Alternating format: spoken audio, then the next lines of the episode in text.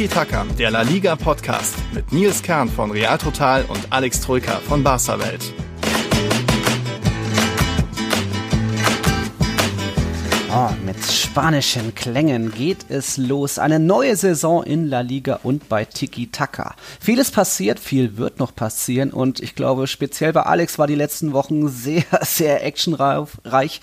Rufen wir ihn doch mal dazu. Servus, Alex. Servus, Nils. Ja, ich hoffe, dir gefällt das Lied, ne? Oh, ja. Ähm, wir haben so ein bisschen ein paar Neuerungen, unter anderem über eben dieser Jingle, dieser, dieser musikalische Einstieg, der ist neu. Ähm, aus der Troikaschen Feder stammt der. Mhm. Hast du dir die ähm, Gitarre bisschen, geschnappt und? Ich habe mir ganz genau, ich habe mir die Gitarre geschnappt, hier schön am Lagerfeuer und, ja. und habe mal was äh, komponiert und musiziert. Mit einer Sangria ähm, daneben, ja. Ja, genau. Und ja, es wird sich noch einiges mehr tun, alles dazu später mhm. mehr und vielleicht auch jetzt gleich. Aber unter anderem der Jingle ist neu und ja, kleiner neuer Einstieg in die neue Saison, auch für uns quasi. So schaut's aus. Da reden wir gleich drüber. Sollten wir jetzt schon neue Zuhörer haben, erstmal herzlich willkommen.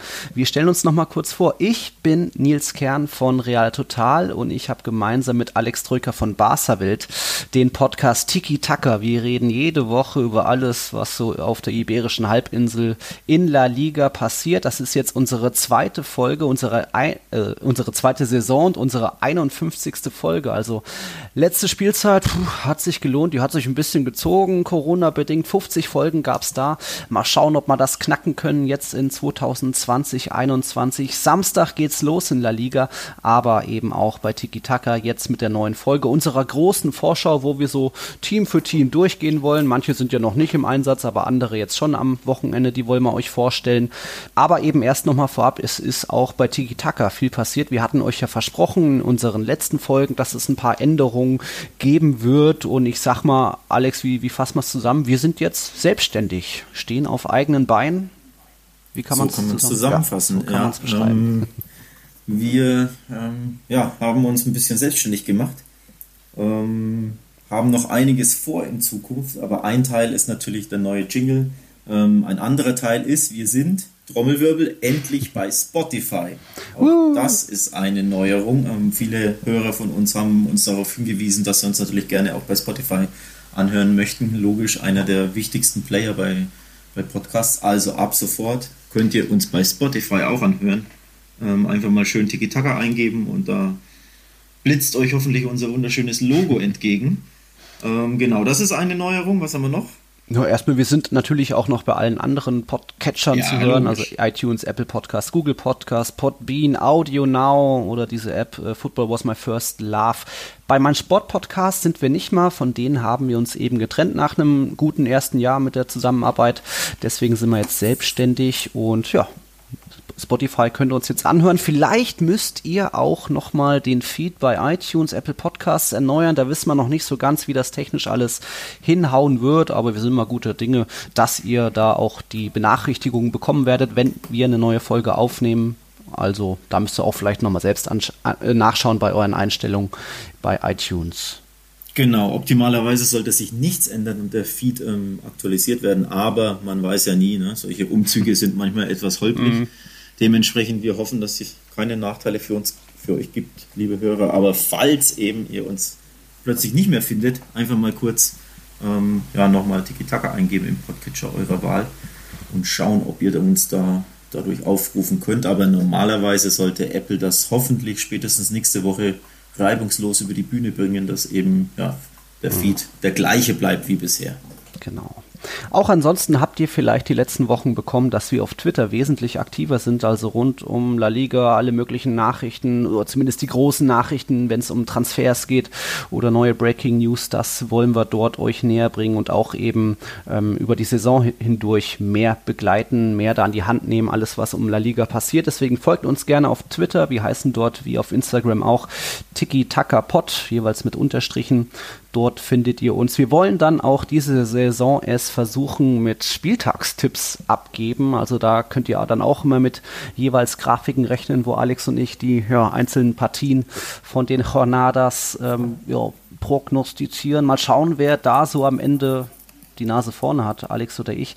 Das gleiche wird es auch ähnlich geben bei Tip Play. Ihr habt ja gesehen, bei Real Total und Barca Welt haben wir eine neue Tippgemeinschaft bei tipplay.de gestartet. Wo, dort könnt ihr auch kostenfrei die Tipps alle abgeben zu den Spieltagen. Ob wir das so durchziehen, hoffen wir mal schon, aber wollen wir mal noch nicht besprechen. Auf jeden Fall soll es äh, bei Tiki Taka die Tipps immer geben in Grafiken. So, bevor wir loslegen, du noch was zu uns, Tiki Taka, Alex? Ähm, sollen wir Patreon erwähnen? Oh, da war oh. ja was. Ja, da war ja was. Ähm, genau, also im Zuge dieses Umzugs und im Zuge der Selbstständigkeit dieses euren hoffentlich liebsten Podcasts über Spanien ähm, heißt das natürlich für uns, wir haben auch ein paar Mehrkosten, die auf uns zukommen. Also wir ähm, organisieren uns jetzt selbst über, über ähm, Podigy, das, da kommen natürlich ein paar Kosten auf uns zu.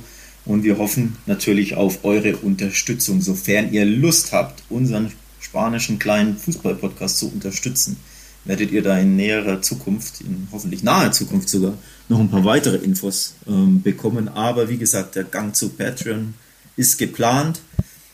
Ähm, ja, auch da ein bisschen, bisschen Hilfe von euch zu bekommen in monetärer Hinsicht. Aber wir haben natürlich auch ähm, einen Gegenwert geplant, also nicht nur den Podcast als Gegenwert, logischerweise, den ihr weiterhin bekommt, mindestens einmal die Woche. Gerne natürlich öfters, aber die Zeit lässt es eben ja schwerlich mhm. zu, zumindest in der aktuellen, äh, in der in der letztjährigen Konstellation bei meinem Sportpodcast. Das klappte einfach zeitlich nicht immer so für uns.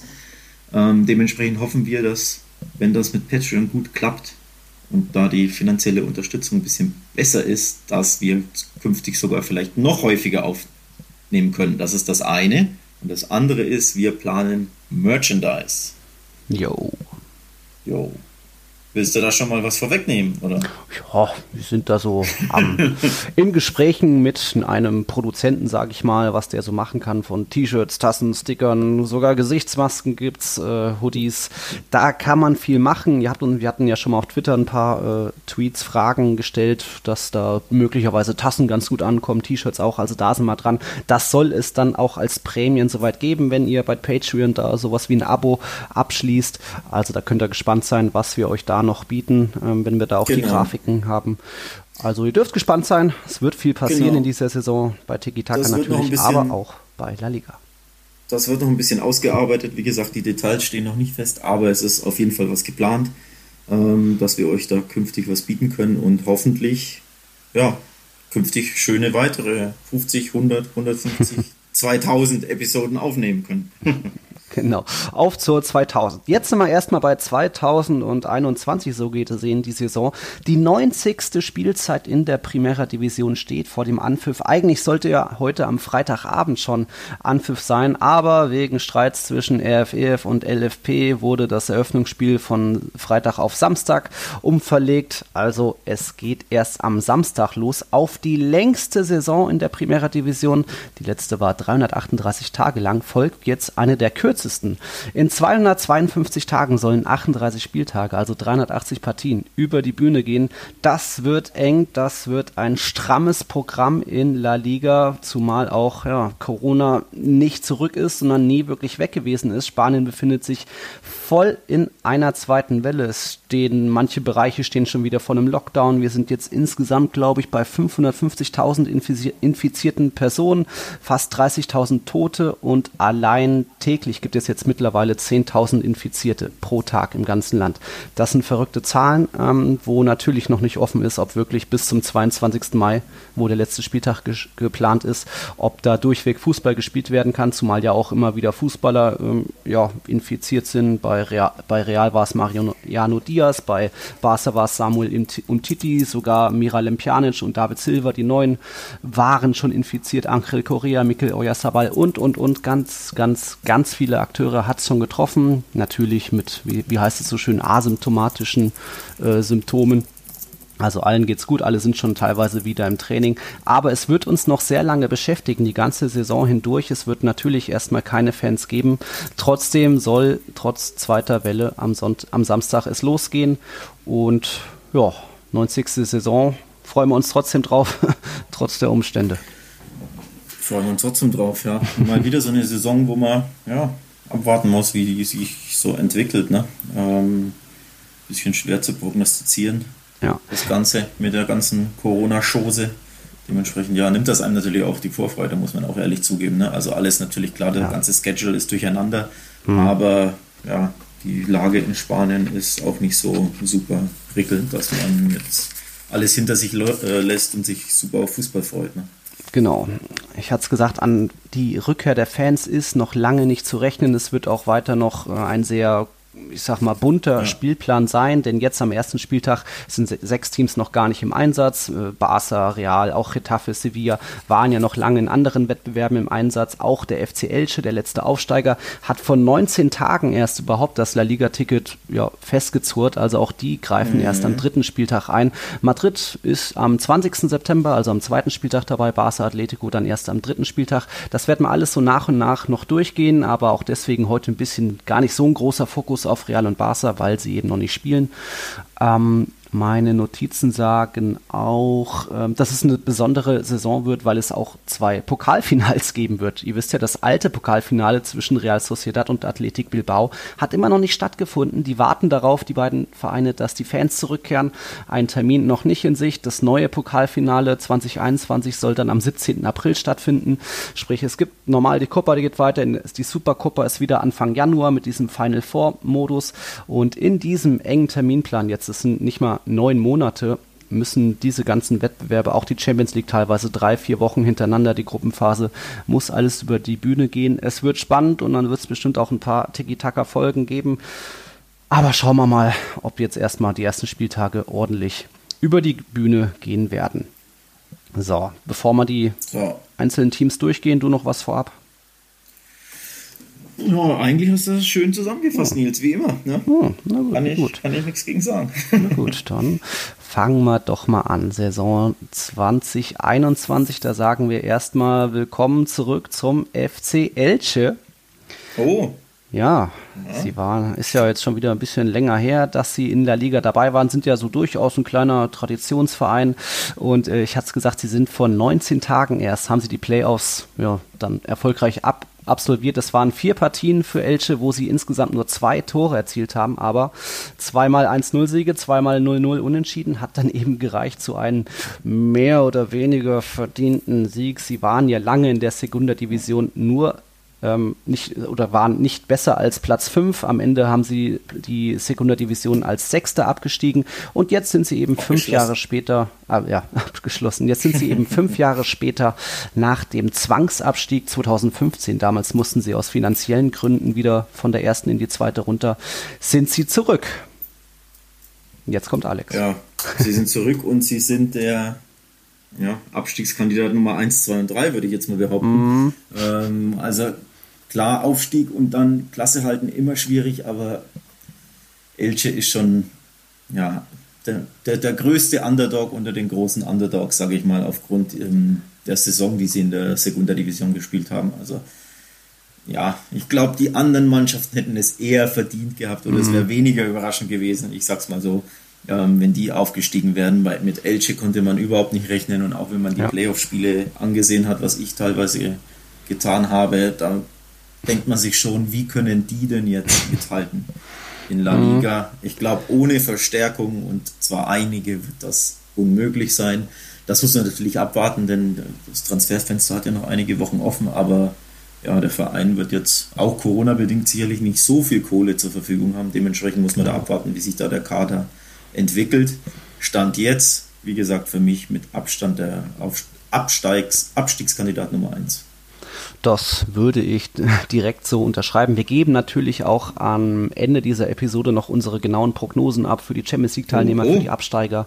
Oh ja, ähm, aber Elche, ja, das macht nicht viel Hoffnung, weil du hast es gesagt, nicht wirklich super attraktiver Fußball in der vergangenen Saison. Da sind mir Girona, El Almeria, aber auch Real Saragossa doch äh, ein bisschen mehr hängen geblieben und Elche dann mit einem sehr minimalistischen Ansatz. Die haben sogar das, mhm, ich sag mal, ja. Kunststück vollbracht, äh, sind aufgestiegen, mitten in den Feierlichkeiten entlassen sie ihren Trainer, weil der, ich glaube, Eigentümer des Clubs hat es einfach Trainer Pacheta nicht zugetraut, in der ersten Liga zu bestehen Deswegen wurde jetzt äh, Almiron geholt. Das ist ein Argentinier, der hat noch nie in Europa trainiert. Also da wundere ich mich Wahnsinn, schon, ne? was da die Gedankenspiele ja. sind. Und auch deswegen, Elche hat einen der ältesten Kader aktuell mit dem geringsten Wert. Da ist noch nicht viel passiert auf dem Transfermarkt. Elche hat sogar den einzigen Spieler, der über 40 Jahre alt ist. Das ist äh, die Vereinslegende Nino oder Juan Francisco Martinez mit vollem Name. Ähm, der hat Elche auch im Endeffekt äh, in, in den Playoffs weitergeschossen.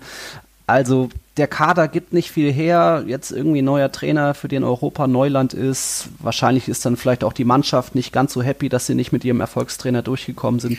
Also so viel kann man da nicht erwarten von dem Aufsteiger.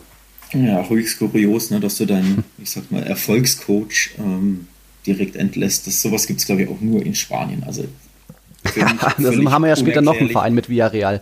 Äh, genau, genau. Ähm, Im Endeffekt man kann es dahingehend verstehen, dass man sagt, verdient war der Aufstieg nicht. Sie haben sich da irgendwie mhm. hingegurkt mit irgendwelchen ja. 1-0-Siegen und, und Dusel-Erfolgen über die Zeit gerettet etc., dass die sagen, okay, mit dem Trainer und der Voraussetzung schaffen wir die Klasse eh nicht. Wir wollen mhm. eben ja, frischen Wind oder einen anderen Ansatz. Denn sie haben, wie gesagt, weder wirklich gut erfolgreich war es, weil sie aufgestiegen sind, aber in der Saison selber waren sie ja nur Sechster und auch da nur, weil ähm, weil von Labrada in der 95. Handelfmeter gegen sich bekam, gegen Depor, genau. sonst wären sie ja gar nicht in, in, den Playoffs gewesen. Dementsprechend, das ist eigentlich eine typische Mittelfeldmannschaft in der Segunda Division. Kein herausragender Sturm, nicht mal eine sichere, sichere Abwehr. Ja, eigentlich haben sie, das klingt jetzt hart, aber nicht wirklich was zu suchen in La Liga und dementsprechend ja. haben sie sich gedacht, naja, dann versuchen wir es lieber mit einem neuen Coach, weil mit dem alten haben wir eh keine Chance. Das ist die einzige Begründung, die hm. ich jetzt irgendwie mir ausdenken kann ähm, warum man sich vom Trainer entlässt. Kann aufgehen, kann nicht aufgehen, werden wir dann sehen, aber Stand jetzt ja. traue ich ihnen trotzdem nichts, weniger als nichts sogar zu. Also ja. muss ich echt sagen. Da, Weise Worte, wenn die nicht letzter wären, wäre ich überrascht. Ja. ja. ich, ich kann mich kurz auf irren, aber. Nö, nö, es ist schon durchaus nachvollziehbar. Hast du gut formuliert. Ich würde kurz auf das Auftaktprogramm von Elche blicken. Das klingt erstmal schrecklich fast schon. Es geht gegen Barcelona, Sevilla und Real Sociedad. Aber, mhm. ihr habt es jetzt schon gehört, Elche ist auch erst ab dritten Spieltag dabei. Also gegen Barca und Sevilla geht es erst irgendwann anders. Also erstes Spiel Real Sociedad in dann zwei Wochen. Und dann danach Eibar und Huesca. So gesehen dann doch ein bisschen was Machbares dabei. Vielleicht erwischen sie einen guten Start, kriegen Rückenwind. Aber die Hoffnungen sind gering. Man, man könnte fort. argumentieren, man Bitte? könnte kurz argumentieren, ein Start gegen dieses Barca ist gar nicht so schlimm, denn die wissen oh, ja überhaupt so. nicht, wo sie stehen. FC Barcelona. Ne? Dementsprechend ähm, ja, kann man das auch als Chance sehen, von einer an, eingespielten Mannschaft gegen Barca mhm. mit neuem Trainer und etc., dem ganzen Chaos, über das wir später sprechen werden. Also das, der Start finde ich jetzt nicht so schlimm, aber mhm. ja. okay. gucken wir mal, was sie so leisten können. Genau. Elche ist nach fünf Jahren zurück. Eine andere Mannschaft musste noch viel länger auf den ja, endlich wieder Aufstieg warten. 14 Jahre lang musste La Liga ohne den FC Cadiz auskommen. Die sind mhm. 2006 abgestiegen und jetzt die Andalusier zurück in der Primera Division als eben zweiter Aufsteiger. Die treffen am Anfang direkt auf Osasuna, Huesca und dann den FC Sevilla ja, die ersten beiden Partien theoretisch auch machbar. Ich glaube, Cadiz besticht durch eine ziemlich gute Defensive. Die haben in der Segunda Division nur 39 Gegentore hingenommen. Und ich sag mal, Aufsteiger mit einer guten Defensive haben vielleicht mehr Überlebenschancen als Aufsteiger, die nur eine gute Offensive haben, weil da sind schon viele, glaube ich, dann auf die, aufs Gesicht gefallen. Im Oder? Endeffekt ist die, ist die Defensive ja logischerweise das Fundament für den Nichtabstieg. Ja. Also die muss einfach sicher sein. Das ist einfach eine, eine alte Regel und ich glaube, sie ist Cadiz hat die drittbeste Defensive der Segunda gehabt genau. letztes Jahr. Also sprich, das, das ist halt für mich dann schon ein bisschen der Unterschied zu Elche. Es sind zwar nur fünf Tore Unterschied mhm. gewesen, die, die Cadiz weniger kassierte, aber trotzdem ähm, über die Saison hinweg war Cadiz da einfach, hatte einen klareren ähm, Ansatz, dass man eben ja, ein bisschen Defense First gespielt hat und ja, das hat zum Erfolg geführt. Sie waren noch eigentlich der erste Aufsteiger, also haben sich das Ticket früh gesichert und ich glaube danach dann einfach ein bisschen Larifari gespielt, dann kamen mhm. dann vielleicht noch ein paar Gegentore dazu. Also eigentlich sind sie stärker als jetzt die 39 Gegentore es sogar verlauten lassen, egal. Kann man so sehen, ja, auf jeden Fall. Im Endeffekt, äh, Corona hat da eh viel durcheinander gebracht. Ne? Mhm. Dem, wenn dir dann die Fans fehlen und du davor zum Beispiel sehr heimstark warst, ähm, ja. was, was ähm, auf Gradis zutraf, ja, dann kommt eins zum anderen. Aber also ich rechne ihn auf jeden Fall bessere Chancen aus als, als Elche, das muss ich ganz klar sagen. Mhm. Ob es zum Nicht-Abstieg reicht, oder zum Klassenerhalt reicht das. Schauen wir mal am Ende der Folge. Überlege ich mir bis dahin noch. ja, doch, doch. Ähm, würde ich dir schon auch direkt wieder zustimmen. Sie haben sich auf jeden Fall auch Erfahrung dazu geholt, denn ja, ihr kennt ja. bestimmt alle Alvaro Negredo. Der ist, ich sag mal, ein ziemlicher Wandervogel, war bei Real Madrid, bei Man City und so weiter. Soll jetzt vorne als Stoßstürmer für ein paar Tore sorgen. Sie haben sich auch Leihgaben ähm, fest verpflichtet. Alvaro Jiménez von Birmingham, auch Lozano von Girona hat überzeugt. Es gibt einen neuen defensiven Mittelfeld Spieler mit Jens Jönsson. Da scheint schon mal mehr passiert zu sein bezüglich Kader. Auch der Trainer es geht jetzt schon in seine fünfte Saison, also da steckt Konstanz dahinter, da ist was passiert mhm. bezüglich Transfers. Ja. Auch der Topscorer ist noch dabei. Das ist sogar ein Bruder von einem Madrilenen, der heißt Alex, Alex Fernandes und ist der Bruder Schöner von Nacho Name. Fernandes. Schöner Name, ne? also ja, ja, mit Cadiz ist durchaus zu rechnen, zumindest äh, bezüglich Klassenerhalt. Ja, also ich denke auch, mein Ansatz wäre auch, ähm, wenn du ein erfolgreiches Team hast, das gewachsen ist, dass du ja auf diesem Fundament aufbaust und es äh, ja, auf Kontinuität setzt und eben nicht Trainer entlässt und hier und da. Ähm, dementsprechend ja, glaube ich schon, dass wir dass Cadiz auf jeden Fall eine bessere Rolle spielen wird ähm, als Elche. Ich glaube, so viel sei vorweggenommen. Ja. Genau. Und dann sind wir schon beim dritten Aufsteiger. Das ist die SD Huesca. Die sind dann so gesehen der Zweitligameister, weil Cadiz es vielleicht ein bisschen hat schleifen lassen, nach, äh, nachdem sie sich das Ticket gesichert haben. Die mussten gar nicht lange auf den Wiederaufstieg warten, denn sie sind ja erst 2019 abgestiegen. Damals waren sie zum ersten Mal überhaupt in der Primera Division dabei. 18, 19, dann 19 abgestiegen und jetzt ein Jahr später schon wieder zurück. Auch ein kleiner Club, auch vielleicht nicht mit so ganz großen Zukunftschancen, weil sehr geringer oder äh, wertloser Kader, wie sagt man, dem man vielleicht auch nicht so viele Chancen zurechnet. Übrigens, apropos Kader, vier Ex-Bundesliga-Profis spielen bei Huesca. Sind oh, jetzt bin ich gespannt. Äh, Shinji Okazaki von Mainz und Stuttgart, ja. Pablo Maffeo war beim VfB Stuttgart, ähm, Sergi Gomez vom BVB, obwohl er beim BVB, glaube ich, nie zum Einsatz kam. Mhm. Und wer war der letzte? Äh, Insua von, von Schalke, der, der Verteidiger. Ah, der, glaube ich, aber auch bei auch Schalke auch ganz wenig gespielt. Also die haben in der ja. Bundesliga alle nicht viel gespielt, ja. aber sie waren, sagen wir mal so, in der Bundesliga unter Vertrag, sprich die Namen äh, kennt man noch.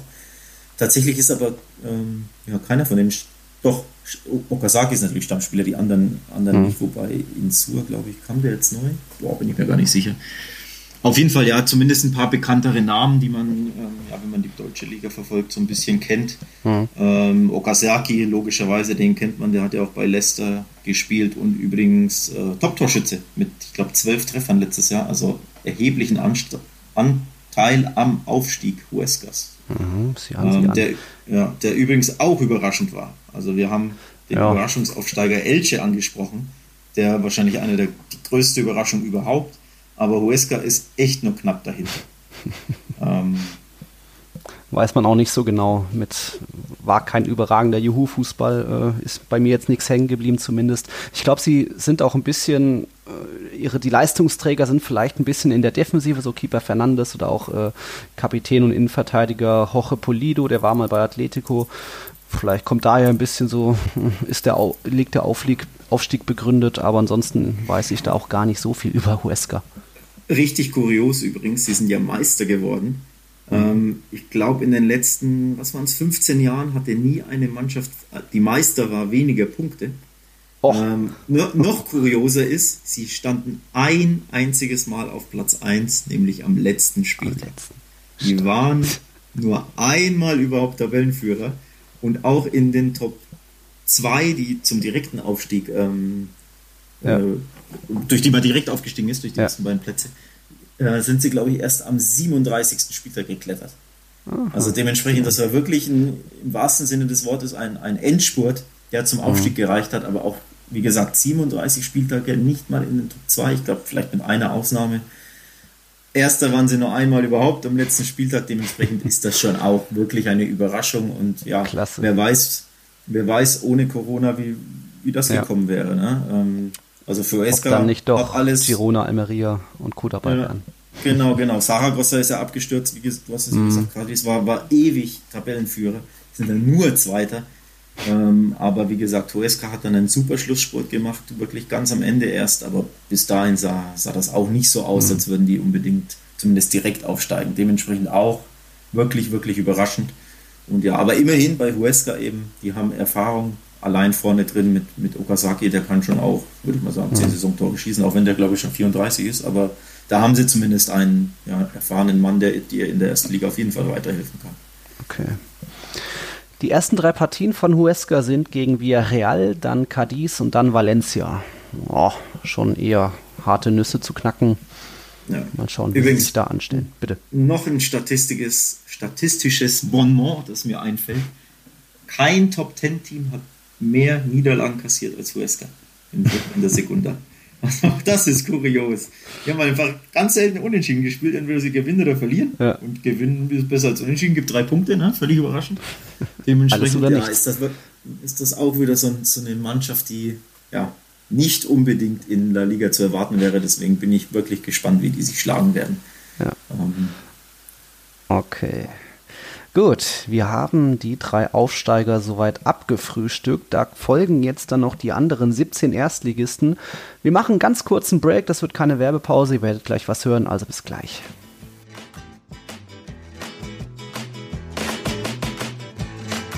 Wir fahren fort mit den Unentschieden-Königen der letzten Saison. Nachdem Huesca alles oder nichts gilt, ist bei Celta Vigo eher auch mal eine Punkteteiligung angesagt. Die haben wie Atletico 16 Mal die Punkte geteilt vergangene Saison. Das hat dann gerade so zum rettenden Ufer äh, gereicht. Ihr erinnert euch ja, am letzten Spieltag war noch das Fernduell mit Leganes quasi. Leganes hat gegen Real Madrid nur einen Punkt geholt, dicke Chancen vergeben und Celta Vigo vor dem Bildschirm gehangen und gehofft und gebetet, dass es reicht. Es hat gereicht. Sie waren 17. am Ende und dürfen noch eine weitere Saison in La Liga bleiben. Spielen am Anfang gegen Eibar, Valencia und dann Real Valladolid. Ja, aber auch da ist noch gar nicht so viel passiert im Kader. Man hat zwar Miguel Baeza, das ist ein ja, Offensivjuwel aus Real Madrids Nachwuchs fest verpflichtet, aber die große Frage geht jetzt direkt an dich, Alex. Kommt Rafinha zurück oder bleibt er in Barcelona?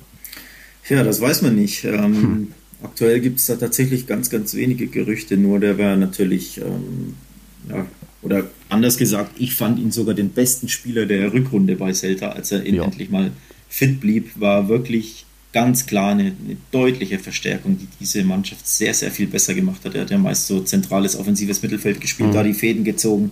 Also der tat der Mannschaft super gut und würde natürlich jetzt in der neuen Saison der Mannschaft gut tun. Ob das Celta dran ist, kann ich dir Stand jetzt nicht sagen. Mhm. Da gibt es nicht wirklich ähm, Reports. Ich glaube logischerweise, dass denen das Geld fehlt. Barca will ja äh, Berichten genau. zufolge mindestens 15, 16, 17 Millionen für Rafinha, irgendwie so in dem Dreh. Normalerweise wäre das jetzt ohne Corona nicht so viel Geld für so einen Spieler, wenn man mhm. ehrlich ist. Ähm, aber nochmal Corona, hat es eh nicht sonderlich dicke generell.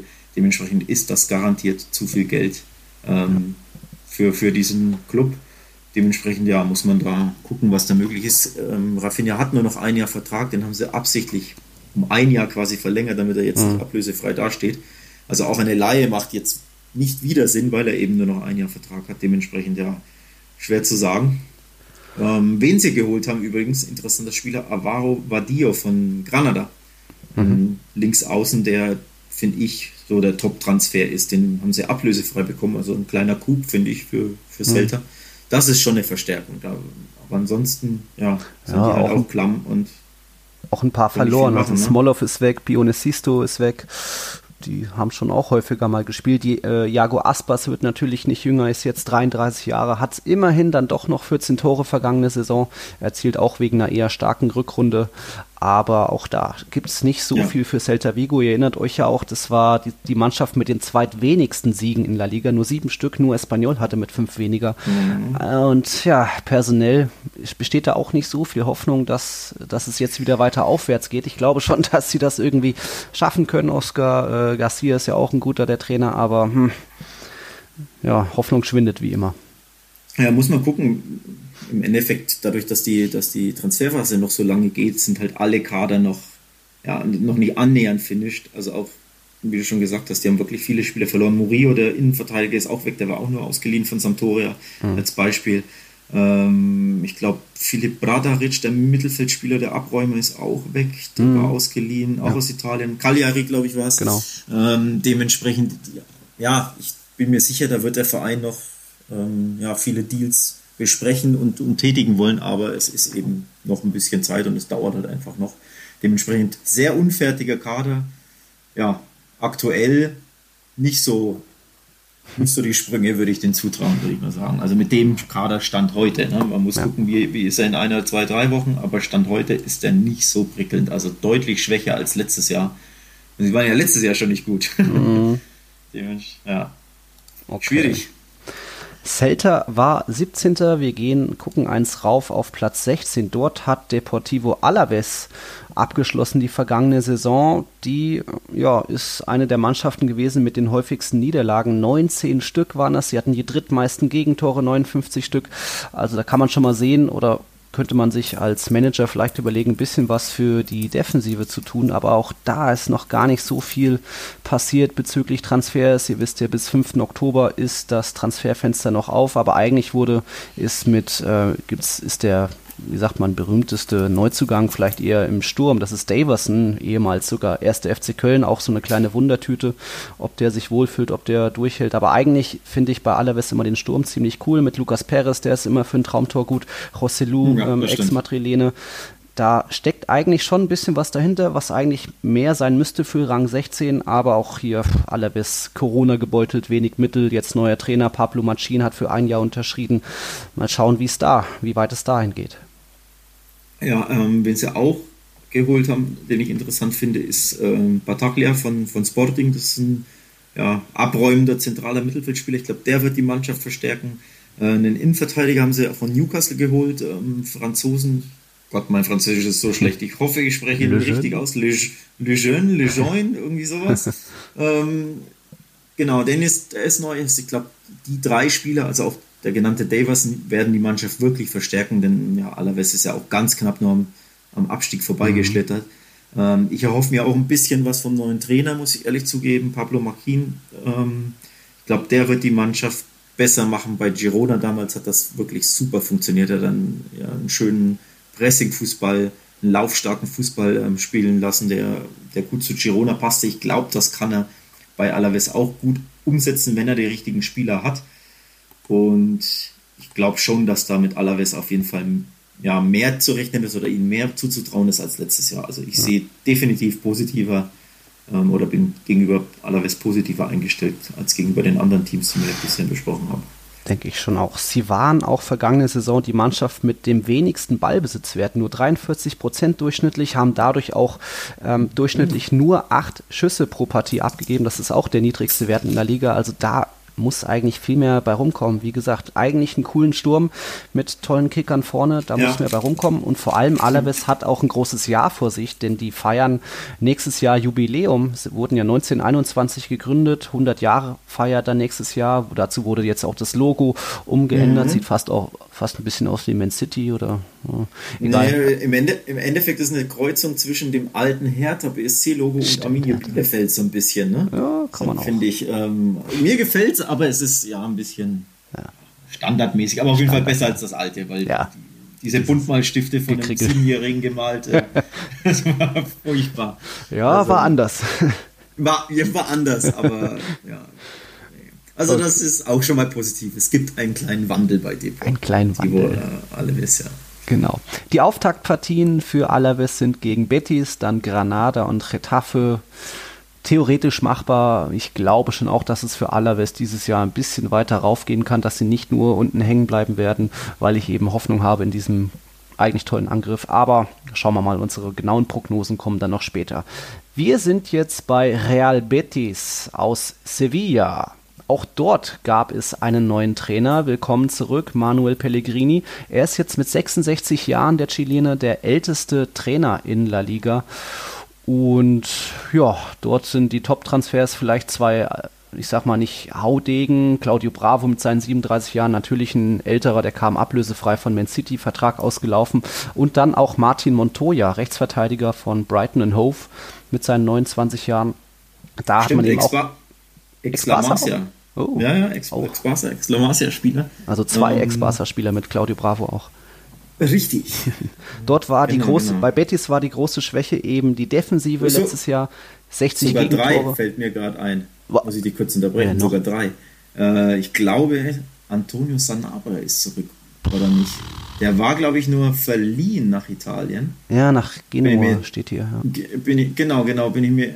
Also ich meine, der wäre jetzt zurück oder hat ihn Genua geholt. Aber mhm. weiß ich jetzt nicht. Mit diesen Laien und ja. Corona ist immer schwierig. Aber auf jeden Fall, sollte der bei Betis spielen, wäre der dritte Ex-Barca-Spieler oder La Masia-Spieler. Okay, Betis war eben die zweitschlechteste Defensive vergangenes Jahr ähm, mit 60 Gegentoren, war auch das drittunfairste Team bezüglich Karten. Ähm, da kann Pellegrini bestimmt auch ein bisschen einen kleinen Wandel herbeiführen. Ich wundere mich ja, dass so, ich sag mal, Sternchen wie Canales oder auch ein Cavaglio noch da geblieben sind, dass auch ein Fekir, der hatte 14 Torbeteiligungen vergangenes Jahr, nicht wirklich umworben wurde und noch da ist. Also da steckt schon auch viel drin. Joaquin ist natürlich noch da mit seinen 39 Jährchen, der ist vor 20 Jahren, ist der für Betis debütiert diskutiert und immer noch da. Also in der Mannschaft steckt auch einiges, was viel, viel besser sein muss als Rang 15 ja. vergangenes Jahr. Da hat man ja eine total verkorkste Hinrunde, dann hat man sich langsam ja. wieder gef gefangen, aber auch dann so nach der Corona-Pause ist man langsam wieder unten reingetrudelt, nachdem man gesehen hat, man kann Europa eh nicht mehr erreichen. Aber das muss eigentlich schon der Anspruch der Mannschaft sein, zumindest Europa League. Oder? Also wenn man auf den Kader so blickt, immer wieder erstaunlich, wie unterirdisch schlecht die letzte Saison von Betis war. Ja. Ähm, okay, die Innenverteidigung ist ein bisschen bieder, nenne ich es mhm. mal. Also die könnte ein bisschen besser sein. Aber, Von Marc Bartra bin ich ja kein großer Fan. Ja, ja ich glaube, die sind halt alle so auf einem Niveau. So Sidney, Mandi, Bartra. Ähm, Victor Ruiz von, von Besiktas ist neu. Ich weiß jetzt gar nicht, wo der vorher hm. in der Liga gespielt hat. Bin mir gar nicht sicher. Valencia, glaube ich. Ja, ja, stimmt. Valencia Villarreal war der. Also das ist immerhin ein erfahrener Innenverteidiger, da mhm. haben sie immerhin einen geholt. Und Claudio Bravo finde ich auch recht interessant. Erstmal cool, dass er in La Liga ist, aber zurück ist. Aber ob er die Klasse noch mhm. hat, sei mal, sei mal angezweifelt. Der saß jetzt was, drei Jahre auf, bei Man City nur ja. auf der Bank, hat immer nur im äh, Carabao Cup gespielt. ähm, nichtsdestotrotz finde ich, brauchen sie zwingend oder brauchten sie zwingend einen neuen Torhüter, weil ich von Joel Robles überhaupt nichts halte. Also der hat ab und zu einen coolen Reflex-Save, aber finde ich auch viel zu schwach für die Ansprüche, die Betis normalerweise hat, die ja schon ja, Top 10, Top 8, vielleicht Top 6 mhm. sogar sind. Ähm, da bin ich jetzt gespannt, ob Bravo wirklich sogar die Nummer 1 werden kann, denn er ist ja auch schon 37 und nochmal drei Jahre lang auf der Bank sitzen. Ne? Ja. Hm, ob es da noch reicht, aber immerhin ein bisschen Konkurrenzkampf.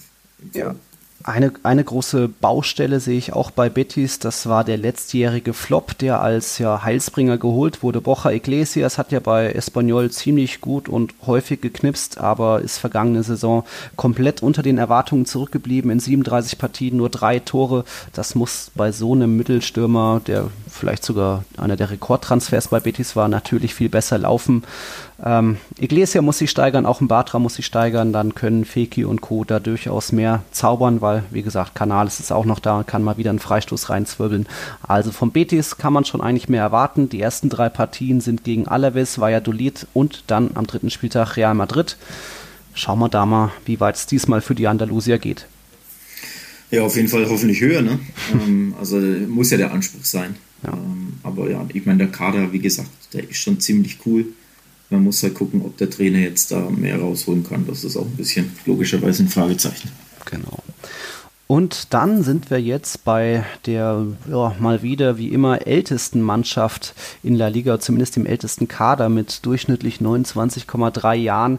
Eine Mannschaft, wo wir uns immer wundern, dass sie sich doch schon so lange jetzt in La Liga hält, wo wir auch nach der Corona-Pause eher gedacht hätten, mit der Doppelbelastung geht es für sie bergab. Die Rede ist von der SD Eibar ist ja immer ja, so ein bisschen die kleinen, die Gallier von La Liga, die baskischen Gallier, weil sie sich einfach als kleine Mannschaft aus einer kleinen Stadt mit kleinem Stadion da immer gegen die Großen durchsetzen. Und ja, da habe ich nicht so die große Hoffnung oder zumindest glaube ich, dass es dieses Jahr dann vielleicht wieder eng werden kann mit dem Abstieg. Sie haben ja als 14. abgeschlossen, sensationell eigentlich La Liga, aber. Ich wollte ich wollt schon vorwegnehmen. Irgendwie, ich habe das Gefühl, ohne dass wir haben uns ja nicht besprochen bei unseren Tipps und Einschätzungen, ne? das ist jetzt wirklich quasi live. Ähm, ich habe trotzdem das Gefühl, dass du die wieder als Absteiger tippen ja, wirst oder zumindest, ich sag mal, Platz äh, 16 abwärts. Oder? Ja. Ja.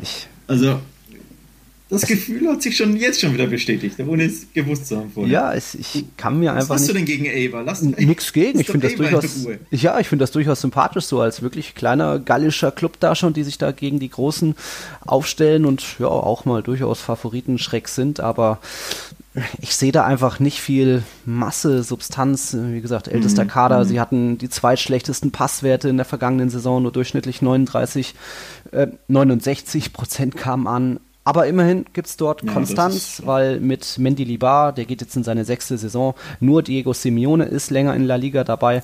Da weiß man schon, dass da was zusammengewachsen ist, absolut. Aber ich weiß nicht, die haben sich jetzt den polnischen Nationalspieler Damian Kacior in Rechtsaußen geholt. Ob das mhm. dieses Mal reicht, ich weiß nicht. Charles ist weg verlieren übrigens den Dreiviertelsturm. Ähm, Orellana, so spricht man mhm. glaube ich aus, geht zu Valladolid, der war ja gesetzt auf dem Flügel. Ich glaube, Charles, der ja. Mittelstürmer, ähm, ist weg in die, wo ist er hin? Dritte Liga sogar, ja, ne? Der ist ja schon 36. Genau, ähm, Pablo de Blasis von, von Mainz ist auch weg, war auch schon 32, also da gibt es einen Umbruch, einen dringend benötigten, denn die sind alle ähm, jenseits der 30 und dementsprechend, ja, nötig, aber nochmal alle drei mehr oder weniger Stammspieler gewesen, sprich kompletter mhm. Umbruch im Sturm. Ähm, muss man auch gucken, wie sie das auffangen können und vor allem, sie brauchen unbedingt noch neue Offensivspieler. Also da ja. muss Eber noch was machen. Ähm, ja, Stand jetzt weiß ich nicht, ob das so ausreicht, um ehrlich mhm. zu sein wird wie immer spannend. Aber am Ende überraschen die kleinen Basken uns vielleicht doch und bleiben nochmal ein Jahr in der Liga. Sie sind ja, glaube ich, vor sieben Jahren zum ersten Mal überhaupt aufgestiegen und dann eben nur in der Liga geblieben, weil eben der FC Elche diese Finanzprobleme hatte und dann ja, durfte Eber bleiben, obwohl Elche als, glaube ich, Zwölfter oder so den Zwangsabstieg hatte. Egal, wir freuen uns trotzdem, dass Eber da ist und so eine neue, ja, auch ein interessantes Element mit reinbringt, eben als die ganz Kleinen, die Underdogs von den, unter den Underdogs, dass sie sich da wieder wehren können. Ähm, mhm. Oriana hast du angesprochen, der ist zu Real Valladolid gewechselt und damit hat er sich so gesehen jetzt aktuell in der Tabelle um einen Platz verbessert, denn von Platz 14 geht es jetzt auf Rang 13 zu Real Valladolid. Oder? Ja, 13. Ja, ja, nee, stimmt. Das schon stimmt, wenn ich das die Saison, die Tabelle im Kopf aber ja, die haben auf jeden Fall auch Offensivbedarf, denn mit nur 32 ja, Törchen waren sie die drittschlechteste Offensive in La Liga. Jetzt haben sie sich auch äh, schon Weißmann von, äh, aus Wolfsberg geholt, eben Oriana ist da, aber dafür ging, gingen auch ein Enes Ünal, Ben Afa, Sandro Ramirez musste wieder zurück. Hm, mal schauen, was da hm. passiert. Ich glaube auch top. Übrigens. Bitte? Nee, sag du, was schon. Top-Abgang, wo es noch 12 äh, Millionen für gab, das war Salisu, der jetzt nach Southampton ist, also Innenverteidiger-Talent. Den hätte man genau, auch gerne weiter. Wollte ich auch ansprechen. Das war, das war, ähm, ja, ich glaube, das schmerzt Valladolid. Mhm. Auf der sportlichen Seite sehr, natürlich auf der finanziellen Seite 12 Millionen für so einen kleinen Club ist unfassbar viel Geld. Ja. Ähm, also da haben sie eingecasht, aber wie gesagt, der war auch Stamm und wirklich mit 21 ein, eins der, der interessantesten oder zumindest Abwehrtalente in, in Spanien. Also den, glaube ich, werden sie schon vermissen. Äh, ja, muss man gucken. Ich glaube, sie versuchen ihn auch aufzufangen mit Javi Sanchez von deinem genau. Verein. Genau, von ja. Real Madrid. Ein absolut. Den kannst du jetzt einschätzen, weil ich. Oh. Kann dazu nichts sagen. Der war 18, 19 unter Solari kam der mehrere Male zum Einsatz, hat durchaus überzeugt als, ja, ich will es nicht kannte, nennen, weil er gar nicht so riesig ist, aber einfach physisch präsent ist.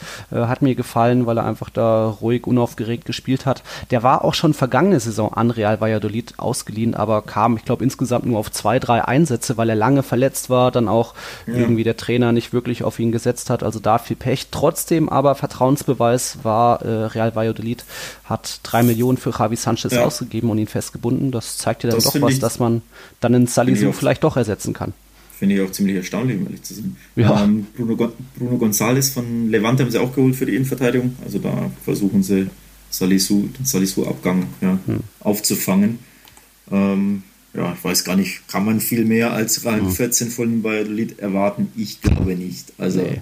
ich glaube, das ist das Ende der Fahnenstange. Ich glaube, ja. die würden auch den Platz gerne nochmal nehmen, wenn man ihn anbieten würde, bin ich mir sicher. Bestimmt, bestimmt. Die Auftaktpartien von Real Valladolid, dem Ronaldo Club, sind äh, Real Sociedad, dann Betis, dann Celta. Auch theoretisch machbar, aber von dem kleinen Club wollen wir uns mal nicht zu viel erhoffen, erwarten. Durchaus Erwartungen habe ich dagegen bei dem Team, das als Zwölfter vor Valladolid abgeschlossen hat. Das war UD Levante die haben sich auch mit zwei Ex-Madrilenen verstärkt. Der eine ist Roche de Frutus, der war bei Valladolid, kam nicht so zum Einsatz, egal. Aber Mittelstürmer Dani Gomez, den habe ich in der Jugend ziemlich oft auch live gesehen und beobachtet. Ein ziemlicher Knipser war jetzt bei Teneriffa, hat dort geknipst und jetzt eben erstmals in La Liga. Hat mir gut gefallen, dass er dort ja, den Sprung nach Levante wagt. Aber Levante musste dafür auch einen anderen Madrilenen abgeben. Borja Majoral ist aktuell noch bei Real Madrid, hat ja unter anderem, glaube ich, Barcelona einen eingeschenkt und Piquet geärgert. Egal, ähm, soll auch noch weiter abgegeben werden, wird trainiert aktuell nur mit. Aber Dani Gomez, von ihm kann man sich ein bisschen was erwarten. Und natürlich bei, bei Levante auch wichtig, dort ist der Torhüter, der vergangenes Jahr die meisten Paraden hatte. Aitor Fernandes hat 158 Bälle abgewehrt, mehr als kein anderer und auch drei von sechs Elfmeter pariert. Also da steckt was dahinter. Äh, José Campagna, den zentralen Mittelfeldspieler, kennt man. Roger Marti ist noch da den sie übrigens halten konnten, was ziemlich erstaunlich ist. Also da hätte ich schon gedacht, dass irgendein Verein, ich meine, kann ja noch passieren, logischerweise, mhm. ähm, aber dass sich den irgendein Verein sichert. Ähm, weißt du, wo der mal gespielt hat? In Deutschland? Boah, nee. Wie, nee? Das musst du ja wissen. Nee, echt nicht. Beim ersten FC Nürnberg. Oh, beim Club. Verdammt. Ja, der hat, beim, der hat beim Club gespielt und zwar wirklich gut ein bisschen Wandervogel war er, bis er eben zu, äh, zu Levante kam. Also ich glaube, der war bei Porto, bei Sampdoria, bei äh, England, wo war er in England? Bei Crystal Palace. Ähm, ein bisschen rumgekommen, der Kollege, und jetzt bei Levante wirklich seit, ja, wie lange ist jetzt da? Drei Jahre oder vier? Ja, sowas. Ähm, spielt er wirklich eine, eine klasse Partie, also wirklich drei Jahre lang auf konstant starkem Niveau zieht er die Fäden. Hätte ich wirklich gedacht, dass sich den irgendein Verein für vermeintlich kleines Geld hm. kauft und dieses kleine Geld wäre für Levante wahrscheinlich richtig viel gewesen. Also lass es, weiß ich nicht, sieben bis zehn oder zwölf Millionen sein. Mhm. Da kann, das kann sich ja irgendein Engländer oder so leisten. Aber nee, der ist noch da. Vielleicht wollte er auch nicht weg, kann ja auch sein, ne? logischerweise, mhm. dass er jetzt endlich irgendwo Fuß gefasst hat und da, und da bleiben möchte. Aber dass sie den noch behalten haben, ist wirklich ein bisschen erstaunlich, finde ich. Mhm. Aber cool. Also. Habe ich wieder was gelernt. Interessant. ja, vielleicht denkt oder hofft er auch, dass in Levante was entsteht. Die bauen ja auch das Stadion um, also da ist vielleicht ein bisschen mehr Zukunftsaussichten. Er will das neue Stadion noch erleben, wenn es umgebaut ist. Levante war eine der Mannschaften, die auch durchaus Glück hatten vergangene Saison. Ich glaube, es gab danach so eine Auswertung, welche Mannschaft am meisten profitiert hat vom Videoschiedsrichter, welche Mannschaft am meisten benachteiligt wurde. Und ich, ich glaube, dabei kam heraus, dass Levante fünf Punkte quasi in der Bilanz geschenkt bekommen hat durch den Videoschiedsrichter. Also die hatten am meisten Glück, müssen ein bisschen widerspenstiger werden. Sie waren äh, bei Luftzweikämpfen Zweikämpfen ziemlich harmlos, nur 14 Prozent gewonnen. Das sind so die Sachen, die mir da aufgefallen sind. Aber trotzdem hege ich in Levante oder, oder habe ich ein paar Hoffnungen, Erwartungen, dass das besser wird als Platz 12 dieses Jahr. Ja, ich glaube, da gehe ich sogar mit. Also ich habe jetzt hier meine Tabelle noch nicht zusammengeschrieben, aber so Bauchgefühl, wenn ich mir so den Kader angucke, wen die behalten haben, glaube ich schon auch. Also ja, würde ich auch so 12 bis 9 tippen, hätte ich jetzt spontan gesagt. Gut. Erste Partie dann gleich das Stadtderby gegen den FC Valencia, danach Atletico, wobei ich glaube, das Spiel findet nicht statt, weil Atletico greift erst am dritten ein und dann am dritten Spieltag mhm. Osasuna, also eine kleine Pause für, für Levante zwischen dem ersten und dritten Spieltag. Spannend. Du Ah nee, du hast nicht angesprochen. Du hast nur gesagt, ein Kader, wo wenig passiert ist. Das sehe ich auch traditionell eigentlich schon beim Club Athletik. Ihr wisst ja, äh, in Bilbao spielen nur Spieler aus dem Baskenland, deswegen ist da nie groß mit Transfers zu rechnen, zu und weder zu noch Abgänge. Ähm, eigentlich die Leistungsträger sind so gesehen noch da. Raul Garcia hatte ja sowas wie seinen zweiten Frühling, hatte ähm, 15 Toren, war da der zweitgefährlichste Spanier in der Liga. Ähm, der überragende Torhüter Unai Simon ist noch da, auch Iñaki Williams ist noch da. Mal gucken, ob der diesen Rekord noch knacken kann, mit den meisten Spieltagen in Folge absolviert. Der steht ja bei 202, Iñaki steht jetzt bei 157 Spieltagen in Folge. Also da hat ist jetzt bei mir noch nicht so viel aufgefallen in Bilbao. Vielleicht kommt Javi Martinez vom FC Bayern zurück. Ansonsten, was ja. ist dir aufgefallen? Ich wollte wollt ihn gerade ansprechen. Ich glaube, das wäre schon ja, sehr interessanter Coup für, für den Athletikclub, wenn, wenn Martinez da zurückkäme. Ähm, ich glaube, die Vereine sind da in Verhandlungen und schachern so ein bisschen um die Ablöse. Mhm. Ähm, weiß gar nicht, was Bayern da ultimativ verlangt, aber Athletik ist jetzt auch nicht so scharf drauf, da unbedingt sehr viel zu, äh, für ihn zu zahlen. Ich glaube, er hat nur noch ein Jahr Vertrag, bin mir jetzt aber gerade nicht sicher. Mhm. Dementsprechend, ja, vielleicht einigen sie sich auf einen schlanken Zehner, sage ich mal, mit dem beide, mit dem beide Seiten leben können. Aber das wäre schon interessant, ihn, zu, ihn wieder in La Liga zu sehen, muss ich schon sagen. Also, ja, ja das wäre so ein kleiner Coup. Ansonsten hält Bilbao wie immer die Füße still, ja. Ja, ansonsten. Also auf dem Transfermarkt. Ja, natürlich kamen ein paar Spieler aus der zweiten Mannschaft, ein paar Leihgaben zurück, aber die sagen jetzt mir nicht viel. Egal. Bei Athletik ist natürlich auch das Thema. Es ist jetzt so gesehen Jahr eins nach dem Abgang von Aritz Aduris, der ja im März, glaube ich, mit 39 Jahren sein Karriereende verkündet hat. Der hatte heute vor 18 Jahren sein Debüt gegeben für die Löwen. Da muss man natürlich schauen, ob Raul Garcia weiterknipsen kann, ob Iñaki Williams wieder ein bisschen zu seiner Form findet. Die sind ja auch so ein bisschen eingebrochen in der Rückrunde. Deswegen gab es am Ende nur Rang 11, was natürlich auch weit unter den Erwartungen ist. Da glaube ich schon, auch wenn wenig noch wenig passiert ist im Kader, dass sich aber Athletik da wieder zusammenreißen kann und da auch wieder um die Europa League mitkämpfen kann. Und weil du Adoris angesprochen hast, was die wirklich gebrauchen könnten, wäre nochmal ein treffsicherer Angreifer oder zumindest ähm, ja, ein Offensivspieler, der da ein bisschen Betrieb macht. 41 Saisontore in 38 Spielen letztes Jahr nur. Das ist mhm. ja viel zu wenig und ich glaube, das war die schlechteste Ausbeute der Top 12 Teams. Jo, kommt hin. Ähm, dementsprechend wirklich, wirklich viel zu wenig. Das ist ein Mallorca, der Absteiger, hatte nur ein Tor weniger, by the way. Also sprich, da, da müssen sie was machen. Klar, die Politik ist schwierig, aber vielleicht finden sie ja irgendwo einen Stürmer mit baskischen Wurzeln, mhm. ähm, den sie da holen können, weil da muss sie einfach was tun. Das ist einfach im Sturm zu harmlos und vor allem, du kannst dich dann nicht auf, wie alt ist Raul Garcia, 34, auf oder 33 auf den verlassen, dass er wieder seine 15, 16, 17 Tore ja. macht. Das war jetzt schon außergewöhnlich, ja. dass er so oft trifft, um ehrlich zu sein. Also hätte ich nie damit gerechnet. Ähm, dementsprechend, ja, das, das, ist so die, ja, die Problemzone bei, in Bilbao, finde ich. Da mhm. muss einfach mehr kommen. Bilbao spielt zuerst gegen Granada, dann ist eine Pause, weil der zweite Spieltag wäre gegen Barcelona und dann die nächsten Partien gegen Eibar und Cadiz. Also absolut machbar. Da sind eigentlich schon sieben Punkte fast schon Pflicht aus diesen ersten drei Partien.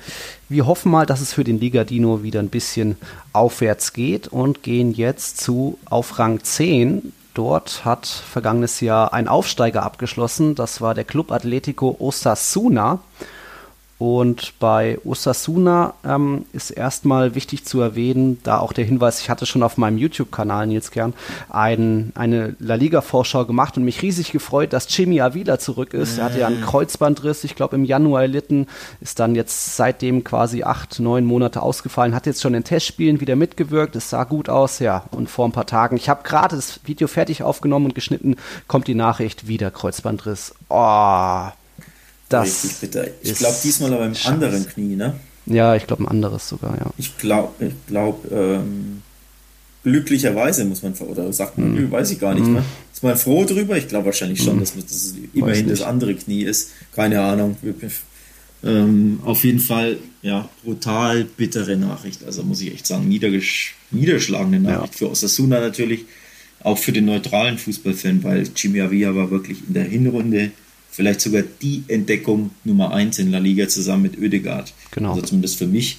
Ähm, also wirklich ein Spieler, der mir absolut Freude macht, dem ich so, so gern zuschaue. Ich schaue wirklich Osasuna-Spiele teilweise nur wegen ihm an, weil er wirklich so ein, so ein Derwisch ist da vorne, so ein Ein-Mann, ja, Ein-Mann, keine Ahnung, ja, Angriff, der, eine Ein-Mann-Armee, das habe ich, genau, schöner, schöner Begriff, ähm, der da wirklich da Action macht ohne Ende, presst drauf geht, Traumtore schießt, irgendwelche verrückten Hackentricks macht, mhm. mal eine Schwalbe hinlegt, mal, also wirklich, da wird dir nicht langweilig, wenn der Typ auf dem Platz steht. Das ist wirklich ein cooler, verrückter Fußballer, den man so, so gerne zuschaut. Logischerweise die Lebensversicherung auch mehr oder weniger für Osasuna. zumindest ähm, im, im, Angriff mit Abstand der beste Spieler und dass der jetzt wieder einen Kreuzbandriss hat, ist niederschmetternd für ihn und für den Club. Also echt bitter, muss ich echt sagen. Ja, tut mir auch echt leid. Also ich konnte es gar nicht fassen, als ich das wieder gelesen hatte. Aber ja, bleibt zu hoffen, dass er in einem halben Jahr dann in der Rückrunde irgendwie wieder zu alter Form findet und auch natürlich gesund bleibt. Bei Osasuna gefällt mir offensiv auch immer noch der, ja, wie sagt man, zentrale offensive Mittelfeldspieler. Das ist Roberto Torres. Der hatte auch 15 Torbeteiligungen vergangenes Jahr, also eine gute Saison hinter sich. Ähm, gehört vielleicht so zu den besten Spielmachern in La Liga, wo es überhaupt noch Spielmacher gibt. Das ist ja auch eine eher aussterbende Rasse. Und Transfer ist spannend. Es kam jemand von Frankfurt, das ist Lucas Toro. Den könnte man mhm. kennen. Auch den Linksverteidiger vom FC Elche haben sie sich geholt. Juan Cruz. Also da ist schon auch ein bisschen was passiert, weswegen ich auch glaube, dass Platz 10 schon wieder durchaus möglich ist. Letztes Jahr eben aufgestiegen ah. und jetzt mal schauen. Ich glaube, da widerspreche ich. Okay. Und ich sage dir warum, weil nicht nur weil Avia ausfällt, das ist richtig bitter, sondern sie haben auch ihren Linksverteidiger Estupinian verloren, der war nur ausgeliehen von Watford. Oh, und du erinnerst dich, den haben wir fast in unser La Liga-Team des Jahres gewählt. Also ja. Der war so bei der Linksverteidigerposition in unseren Top 3 oder zumindest in der Auswahl ja. und hat wirklich eine super Runde gespielt und vor allem richtig gut zum, zum ähm, Spiel aus der Sunas gepasst mit seinen Verläufen da die Linien lang und dann prügelt er die Flanken rein. Also es hat richtig, richtig gut gepasst. Ähm, ja, Laie beendet, oh. zurück zu Watford. Ob er da bleibt in der zweiten englischen Liga, haben wir dahingestellt, aber mhm. den hat eben Sasuna jetzt schon mal verloren und das ist auch ein, ja, eine bittere ja, Nachricht, Verlust. denn der war wirklich klasse. Echter Verlust, ja. Dementsprechend, ja, zwei Top-Spieler, die dir, die dir jetzt fehlen. Dementsprechend, puh, weiß ich nicht, ob ich da nochmal hm. so ein hohes Hast du recht. Finish. Kann ich dir nicht viel widersprechen. Ja. Immerhin kann man sagen, auch äh, wie Alaves hat auch Osasuna eine kleine extra Motivation, denn Osasuna wurde 1920 gegründet, also 100 Jahre. Herzlichen Glückwunsch. Da gab es jetzt keine Logoänderung, aber vielleicht können sie sich da, sie sind ja bekannt als kleine Festung, vor allem zu Hause, auch ohne die Fans, haben sie sich da gut geschlagen. Da können sie wieder ordentlich Punkte auf, sammeln. Auf Twitter gab es schon eine Logoänderung. Ja, auf cool. aber es ist nicht das offizielle. Aber nicht die offizielle, aber ja. ähm, trotzdem ja. stilistisch, stilistisch ziemlich cool, dass sie die 100 da als Logo mhm. so äh, eingebaut haben. Übrigens, äh, Stadionumbau machen sie auch. Also für die Aus sogar, auch? Ja, das Sadar wird äh, umgebaut. Ja, komplett umgebaut. Ja, für die quasi gar nicht so schlimm, dass keine Zuschauer ins Stadion können. Die können ja. irgendwie Stadion jetzt umbauen. Also auch äh, interessant, das wird komplett modernisiert. Ja, ansonsten, genau, da wird in, ich will jetzt nicht sagen in Steine statt Beine investiert, denn die haben ein bisschen, ja, das ist dieser ausgelutschte Begriff, ne? ähm, schön. Ja, denn schön. Die, haben ja trotzdem investiert, ich glaube, zwei Millionen, zwei Millionen äh, für Toro gezahlt, mhm. für Gallego und für Juan Cruz, also jeweils da gut ja, sechs, sieben Millionen investiert. Mhm. Also auch viel, viel Geld für so einen kleinen Verein, der dazu erst im zweiten Jahr jetzt in, in der Liga spielt. Also da tut sich schon was. Mhm. Finde ich cool, muss ich ehrlich sagen. Ich finde den Verein echt irgendwie sympathisch. Wie gesagt, habe den echt gerne zugeschaut, als Avia noch auf dem Feld stand. War das wirklich eine Mannschaft, der ich, ja, von der ich die Spiele sehr gerne schaue. Also gucken wir mal. Okay. Gut, gucken so wir mal. Gucken wir auch noch mal aufs Rest oder Restprogramm, Auftaktprogramm. Cadiz, Retafe und Levante bekommt es, bekommen es zuerst mit Osasuna zu tun. Das wird spannend und wir machen jetzt auch noch mal, noch mal eine Mini-Verschnaufpause. Dann geht's rüber zu den Top-Teams, den Top 9 in La Liga. Bis gleich.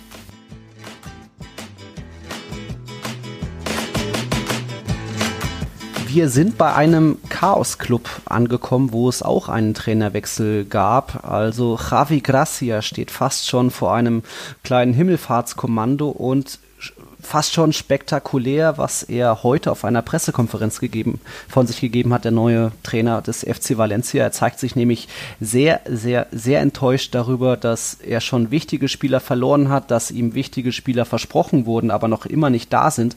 Also da brodelt sich beim FC Valencia schon wieder was Neues zusammen, denn er hat enorme Verluste zu beklagen, sage ich mal. Ferran Torres wurde verkauft, Dani Parejo, der Kapitän, verschenkt, auch eigentlich Rodrigo fast schon ja. verscherbelt. Ja, Rodrigo musste nach England, musste nach England, äh, ist nach England gewechselt. Coquelin war auch wichtig im defensiven Mittelfeld, äh, ist jetzt mit Parejo nach Villarreal gewechselt. Also das tut schon enorm weh. Man hat ja eh auch der, der Vertrag von Garay ist ausgelaufen, Pizzini ist zurück nach oder wurde jetzt nach Italien verliehen.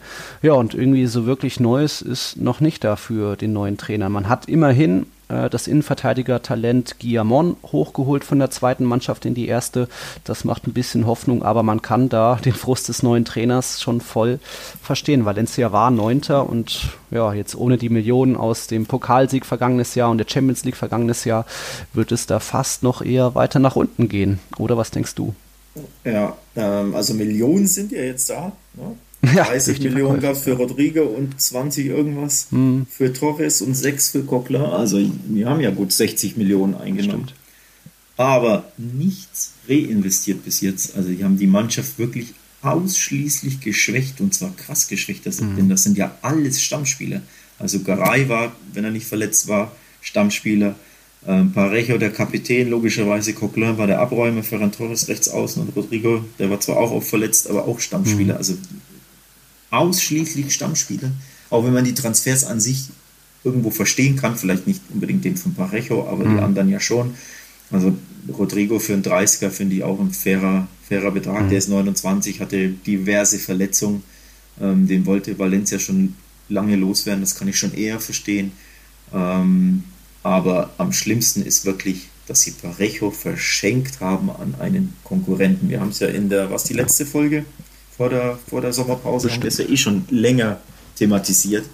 Bin auch jetzt hier sechs Wochen später noch fassungslos, um ehrlich zu sein. Also glaube, ich kann es irgendwo verstehen, wenn du dir sagst, ja okay, ich möchte einen neuen Kapitän etc., mhm. ähm, weil das stimmt intern nicht oder ne, ja, ich möchte einen wurde ja kritisiert vom Stinkstiefel. Ja. Aber dann verschenk ihn doch nicht. Dann, du findest doch einen Verein, der 10, 15, 20 Millionen für ihn zahlt. Also Tja. das ist mir unbegreiflich. Äh, Garay dessen Vertrag lief aus. Ihm mhm. wurde erst ein, ähm, die Verlängerung versprochen im Winter und dann wurde das Angebot zurückgezogen. Und Garay konnte, musste dann quasi, also die gleichen Bedingungen galt, äh, galten dann plötzlich nicht mehr. Und dann ähm, sollte er für weniger unterschreiben, das wollte er dann nicht. Und jetzt ist er auch weg. Und also auch ablösefrei, weil vereinslos. Mhm. Also unfassbar, was da in Valencia los ist. Und ja, man kann Javi Gracia völlig verstehen, denn dem fehlen jetzt im Endeffekt sechs wichtige Stützen und er hat keine einzige neue bekommen. Das ist schon krass.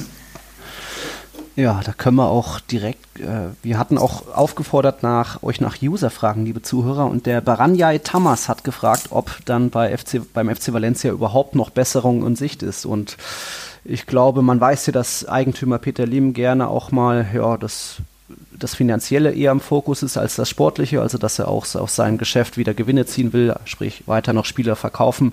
Ich glaube, da ist niemand wirklich unverkäuflich. Wer weiß, was da noch passieren könnte, ob ein Cherry-Chef oder ein Kondokbier noch geht am Ende. Da wird, glaube ich, noch viel passieren. Also wirklich Besserung sehe ich nicht beim FC Valencia. Es bleibt ein Chaos-Club, hat wahrscheinlich jetzt auch durch die Corona-Krise einen ähm, großen Nachteil bezüglich der Zuschauer. Ich glaube schon, dass das Mestalla so stark war, weil dort eben die Fans drin waren. Also vielleicht stärker als bei anderen Vereinen. Ich glaube, Bilbao und FC Sevilla sind da auch so auf einem Niveau. Mhm. Mhm. Aber das tut äh, dem FC Valencia auch sehr weh. Deswegen denke ich, geht es eher nochmal weiter runter als jetzt Platz 9. Interessanter Punkt mit den Zuschauern, hatte ich noch gar nicht drüber nachgedacht. Aber ja, mhm. würde ich tatsächlich so unterschreiben. Ähm, was ich auch unterschreiben würde, ist Stand jetzt, wie gesagt, nur Abgänge, nur Stammspieler sind weg, kein Neuzugang, wo du sagst, er ist direkt, äh, ja, der, hm. der, der, marschiert in die Mannschaft oder in die, in die Stammelf, außer Guillamon vielleicht, der ja letztes Jahr am Ende schon immer wieder gespielt hat, aber trotzdem 20-Jähriger. Ne? Hm. Dementsprechend würde ich sie auch wirklich noch schlechter tippen als hm. ja, 8, 9, 10. Also da kann es schon wirklich runtergehen. Das kann wirklich eine Chaos-Saison werden. Ja. Also eine noch chaotischere wenn das denn geht. Das Auftaktprogramm ist erst eben das Stadtduell gegen Levante, dann Celta und dann Huesca. Theoretisch machbar, aber wir haben da nicht viel Hoffnung für den FC Valencia. Es geht weiter. Platz 8. Knapp verpasst die Europa League Plätze am letzten Spieltag auch erst ohnehin verdrängt worden oder wurde der FC Getafe.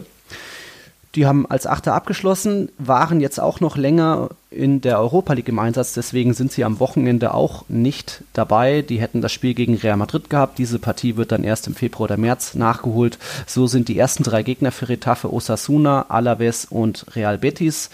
Retafe hat einen großen Abgang, das ist Jorge Molina, der Kapitän und Mittelstürmer, ist jetzt nach Granada gegangen. Dafür haben sie sich eben von Mallorca Cucho Hernandez geholt, der hat für ein paar Törchen gesorgt und auch Enes Ünal von Real mhm. Valladolid, die dürften ihn zusammen schon ersetzen. Man hat ja immer noch den besten Joker in La Liga, das ist Angel Rodriguez und auch Jaime Mata ist noch da.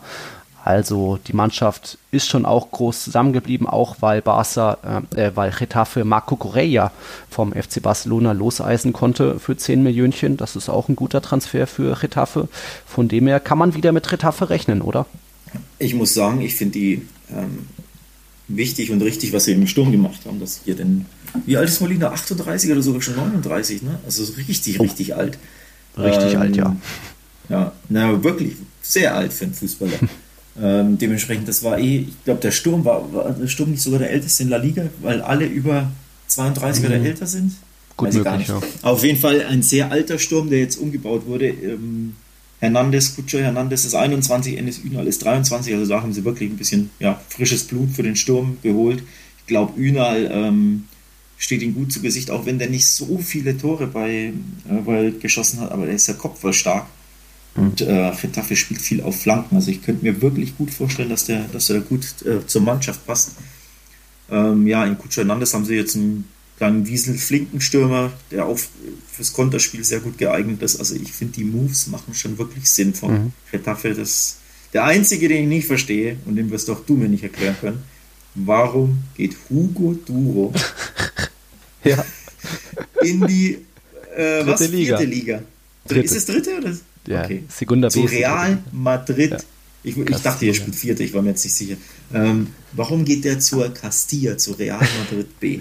Von der ersten spanischen Liga und der war in der Rückrunde ja wirklich Rotationsspieler. Also der hat einige ja. Spiele gemacht, wirklich auch Tore geschossen. Kann mir niemand erklären, oder?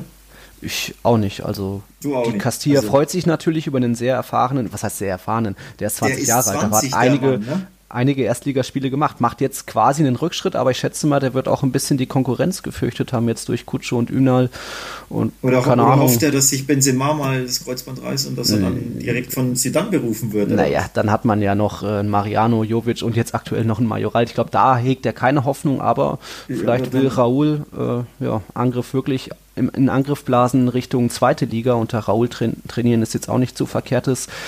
Ist für mich nicht, auch nicht eher verwunderlich, dieser Transfer. Ich freue mich, weil er der Castilla wirklich helfen kann. Er ist ein Knipser mit seinen 20 Jahren, auch physisch. Aber der hätte stark. wirklich zu, ich sag mal, fünf anderen La Liga-Teams zu 15 anderen Sekunda-Teams wechseln können. Also bin ich mir doch sicher. Klar, wobei dann auch immer die Sache ist, vielleicht will er einfach nicht weg aus Madrid und einfach in seiner Heimat bleiben und jetzt nach Leganes weg und Rayo weg sind, sind ja nur noch drei Teams verblieben und der dritte Club ist dann eben Getafe. Also, ja, so ganz leicht herbeiführen kann man sich den Transfer, auch wenn er natürlich kurios ist, dass so ein, hm. ein toller Kicker von der ersten in die dritte Liga wechselt. Tja, hm. naja, gut. Naja, ihr wisst ja auch beim FC Retafe, sie sind die Mannschaft mit den meisten Fouls, mit den schlechtesten Passwerten, sie sind das unfairste Team. Trotzdem hat da José, äh, nee, wer ist der, Pepe Bordalas ordentlich was aufgebaut, ja. nachdem er die Mannschaft in der zweiten Liga übernommen hat vor vier Jahren. Jetzt knapp eben an der Europa League gescheitert, vergangenes Jahr mit Platz 8, aber oh, könnte durchaus wieder was werden jetzt durch ja. eben die kleine Verjüngung im Sturm. Ich glaube ich glaub schon, dass mit denen zu rechnen ist, vor allem dadurch, dass sie jetzt nicht international spielen können, ähm, ja, haben sie die Doppelbelastung nicht mehr. Ähm, dementsprechend, ja, Blutauffrischung, ich glaube, ähm, mit denen ist in den Top 7 auf jeden Fall wieder zu rechnen, würde ich sagen. Bestimmt. Dann sind wir jetzt eben beim Überraschungstabellen siebten, auch ein Aufsteiger, der zum ersten Mal überhaupt internationale Luft schnuppern kann. Der wäre eigentlich heute am Freitagabend im Einsatz gewesen, aber nein, das Eröffnungsspiel ist nicht mehr Granada gegen Bilbao, sondern jetzt am Samstagnachmittag Eber gegen Celta. Hm, nicht so spektakulär. Granada war durchaus spektakulär, denn von der zweiten Liga durchmarschiert auf Rang 7. Den haben sie sich zwar auch erst am letzten Spieltag gesichert, aber sie waren ja in der Hinrunde ganz kurz mal sogar Tabellenführer. Da hat man ja fast schon, äh, hat ja fast schon nach Leicester gerochen. Egal. Sie, ja, ja. naja, ja. nur ganz, ganz, ganz leicht und ganz kurz. Ja, ganz, ganz Egal. Sie sind jetzt in der Europa League Qualifikation und das schon nächste Woche. Am Donnerstag geht es gegen das albanische Team Teuta und dann entweder danach gegen den Sieger der, äh, den, gegen den Sieger der Partie Tiflis aus Georgien oder Dynamo Moskau. Also da kommt vielleicht Granada gar nicht so entgegen, dass sie jetzt Samstag statt Freitag spielen müssen.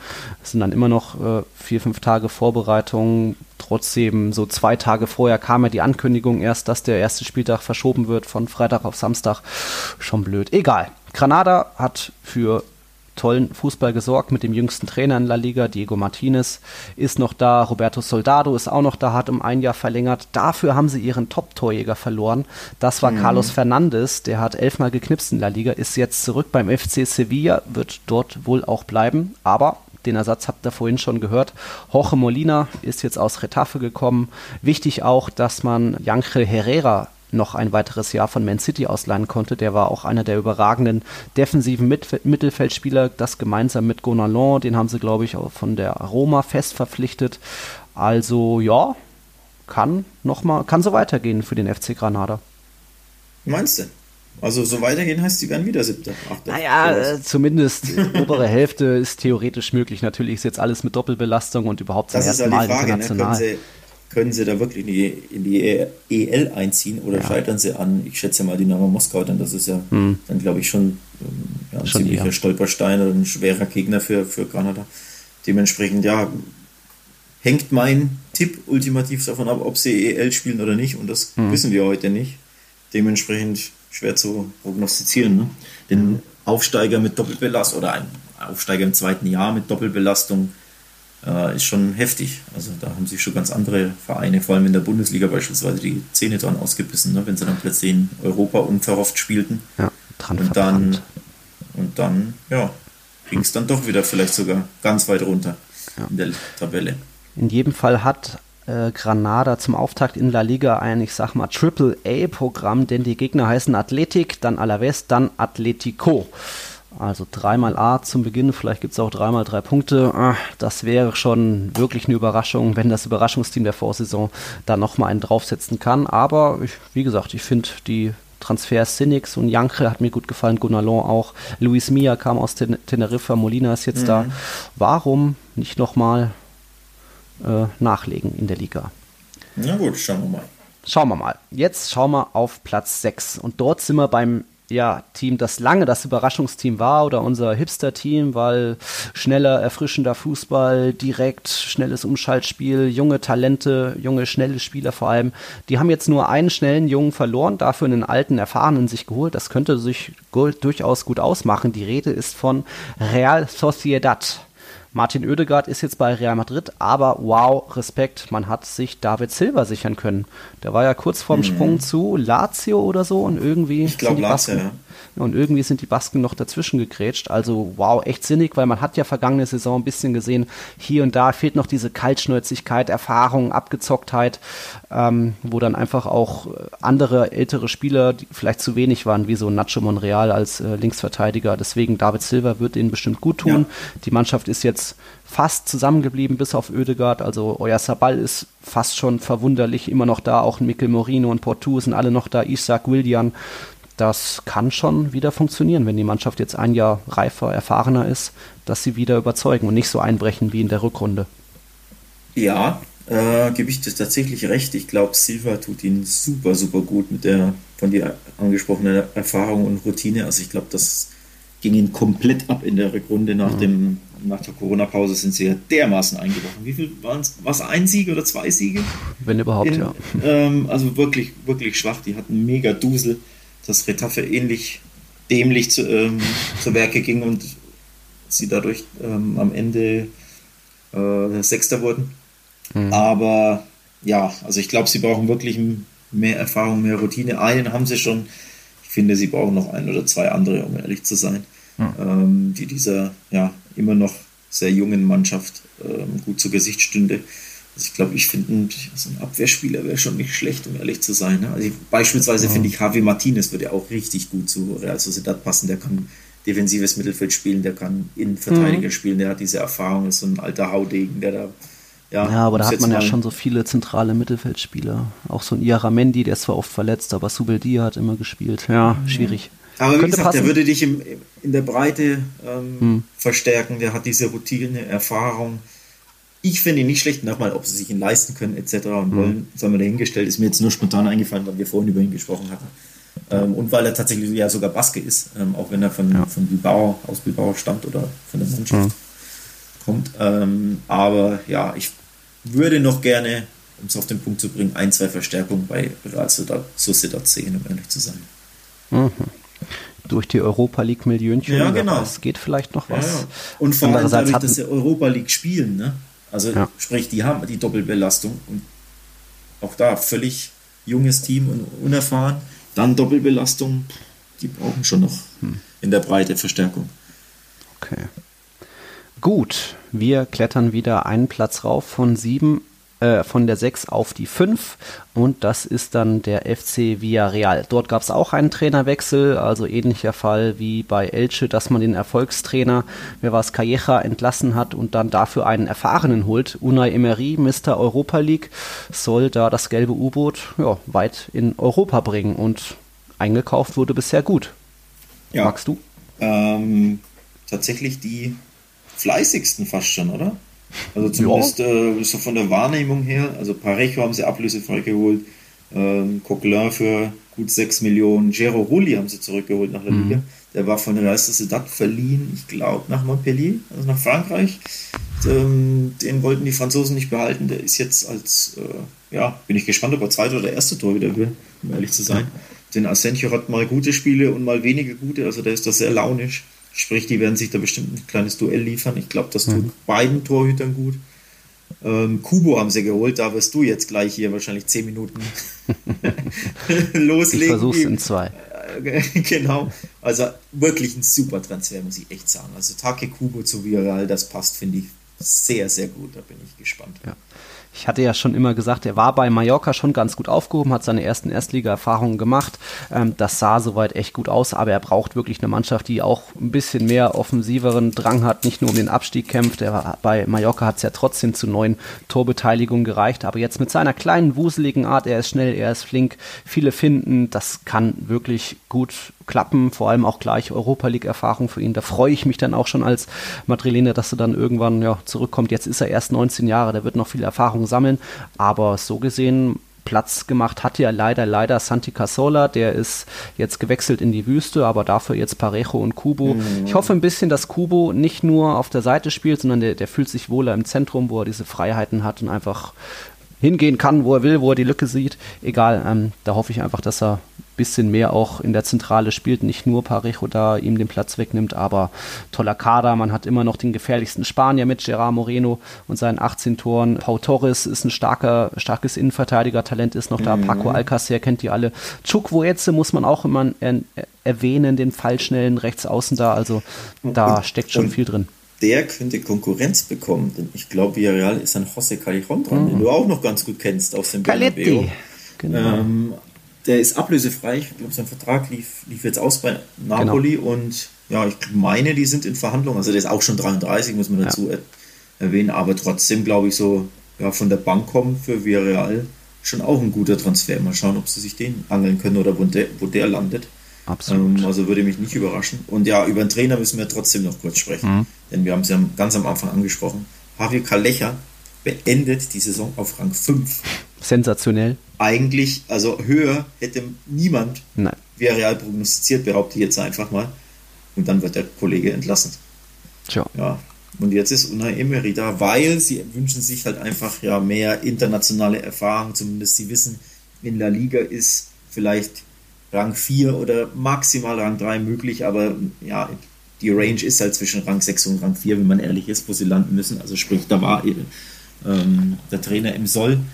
Aber sie wollen halt noch mehr ja, Erfahrung in den Pokalwettbewerben. Hm. Würden sie sich, denke ich mal, wünschen, dass sie da einfach mal weiterkommen. Emery hat wie oft die Europa League gewonnen? Drei, Zwei, zweimal mit Sevilla, dreimal, weiß ich jetzt gar nicht. Ich, ja. Aber auf jeden Fall hat er da Erfahrung und ich glaube, da rechnet sich ein bisschen was aus. Ne? Mal in der Copa weiterkommen im, mhm. in der Europa League. Also auch dahingehend wollen sie einfach den nächsten Schritt machen. Ich finde es wirklich eine interessante äh, Verpflichtung. Also ich bin echt gespannt. Klar. auf Villarreal mit dem Trainer und den neuen Spielern. Das spannendes Projekt, echt. Ja.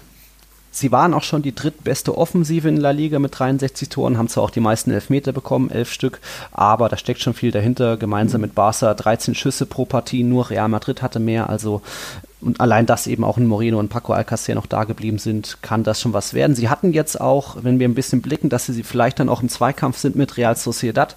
Dieses Duell gab es schon in der Vorbereitung. Das hat dann Villarreal mit 2-0 für sich entschieden. Coquelin und Alcacer haben da getroffen, einen lustigen Elfmeter. Ähm, eine große Baustelle hat sich bei Villarreal noch aufgetan. Das ist der Linksverteidiger. Alberto Moreno hat sich auch das Kreuzband noch gerissen. Ja, also bitter. richtig bitter. Der war auch einer der Leistungsträger natürlich. Mal gucken, ob da noch Ersatz kommt oder was, wie man da plant. Aber Villarreal muss man auf jeden Fall auch auf dem Zettel haben. Die ersten Partien sind gegen Huesca und Eibar und dann das Saisondebüt für den FC Barcelona direkt gegen Villarreal. Ja, ja. Schauen wir mal. Das war ja in der Rückrunde jetzt nach der Corona-Pause eine deutliche Sache. Richtig. Was das war es? 4-0, 4-1? Ähm, ja, 4-1, glaube ich, war es. Ähm, mit Abstand das beste Spiel von Barca, wobei man ja über die letzte Saison nicht mehr hm. sprechen möchte. Ja. War da was? Nein, aber nee, ja. ja. Gut, gut, gut. Dann sind wir jetzt in den Top 4. Boah, aber da auch schon mal den Hinweis, wir sind jetzt schon bei 1,20 und äh, weil die Teams jetzt sowohl Sevilla als auch Atletico Barça Real Madrid gar nicht, noch gar nicht spielen, werden wir die jetzt nur ganz schnell eher abfertigen. Was ist beim FC Sevilla passiert, Alex? Banega ist weg. gewonnen. ja, das ist gut. mal wieder passiert. Weil ist es ja. Kurz, ist ja keine Erwähnung wert mehr. ja, weil es so normal ist, ne? Ja. Natürlich haben sie wieder gewonnen. Ja. Ähm, Nein, Banega ist weg. Der wurde genau. heute erst verabschiedet an diesem Freitag unter Tränen. Komisch, ne? Dafür hat man sich durchaus auch gut verstärkt. Also ähm, ich glaube, Ivan Rakitic kann genauso da den Ballverteiler machen mit ähnlich guten langen Ballwerten. Das ist durchaus sinnig. Finde ich auch fast schon romantisch schön, dass Rakitic jetzt zurück ist bei seinem Club, wo er ja einfach wirklich groß wurde, wo er seine Frau kennengelernt hat. Das war ja der Wunsch und dann fand ich es auch gut, dass Barcelona da gar nicht so viele Steine in den Weg legt. Was waren es? 1,5 Millionen Euro die Ablöse plus ein paar Variablen? 2,5 glaube ich, aber 2, ja, also nicht, nicht erwähnenswerter Betrag ähm, plus Variablen.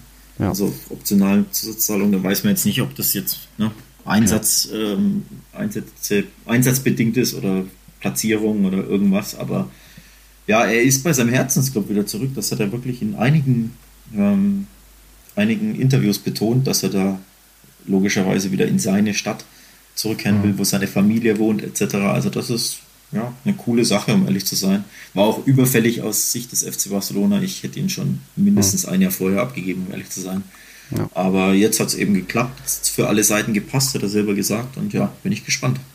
Genau. Ähm, Wichtig auch zu erwähnen, Oscar Rodriguez ist da, auch so hängende Spitze, zentrales offensives Mittelfeld, hat ja für Leganés fünf Freistöße reingeknallt. Stimmt, ja. Da wird auch den nächsten Schritt machen. Carlos Fernandes, der Knipser vom FC Granada, kam, wird wohl auch bleiben. Wichtig finde ich auch, dass mein Freund Watschlik, der Torhüter, ich bin ja kein großer Fan, äh, jetzt nochmal ernstere Konkurrenz bekommt, denn Sevilla hat den Ersatztorhüter Bono fest verpflichtet aus Girona, war ja in der Europa League immer gesetzt und auch in den letzten Spieltagen, weil Watschlik verletzt.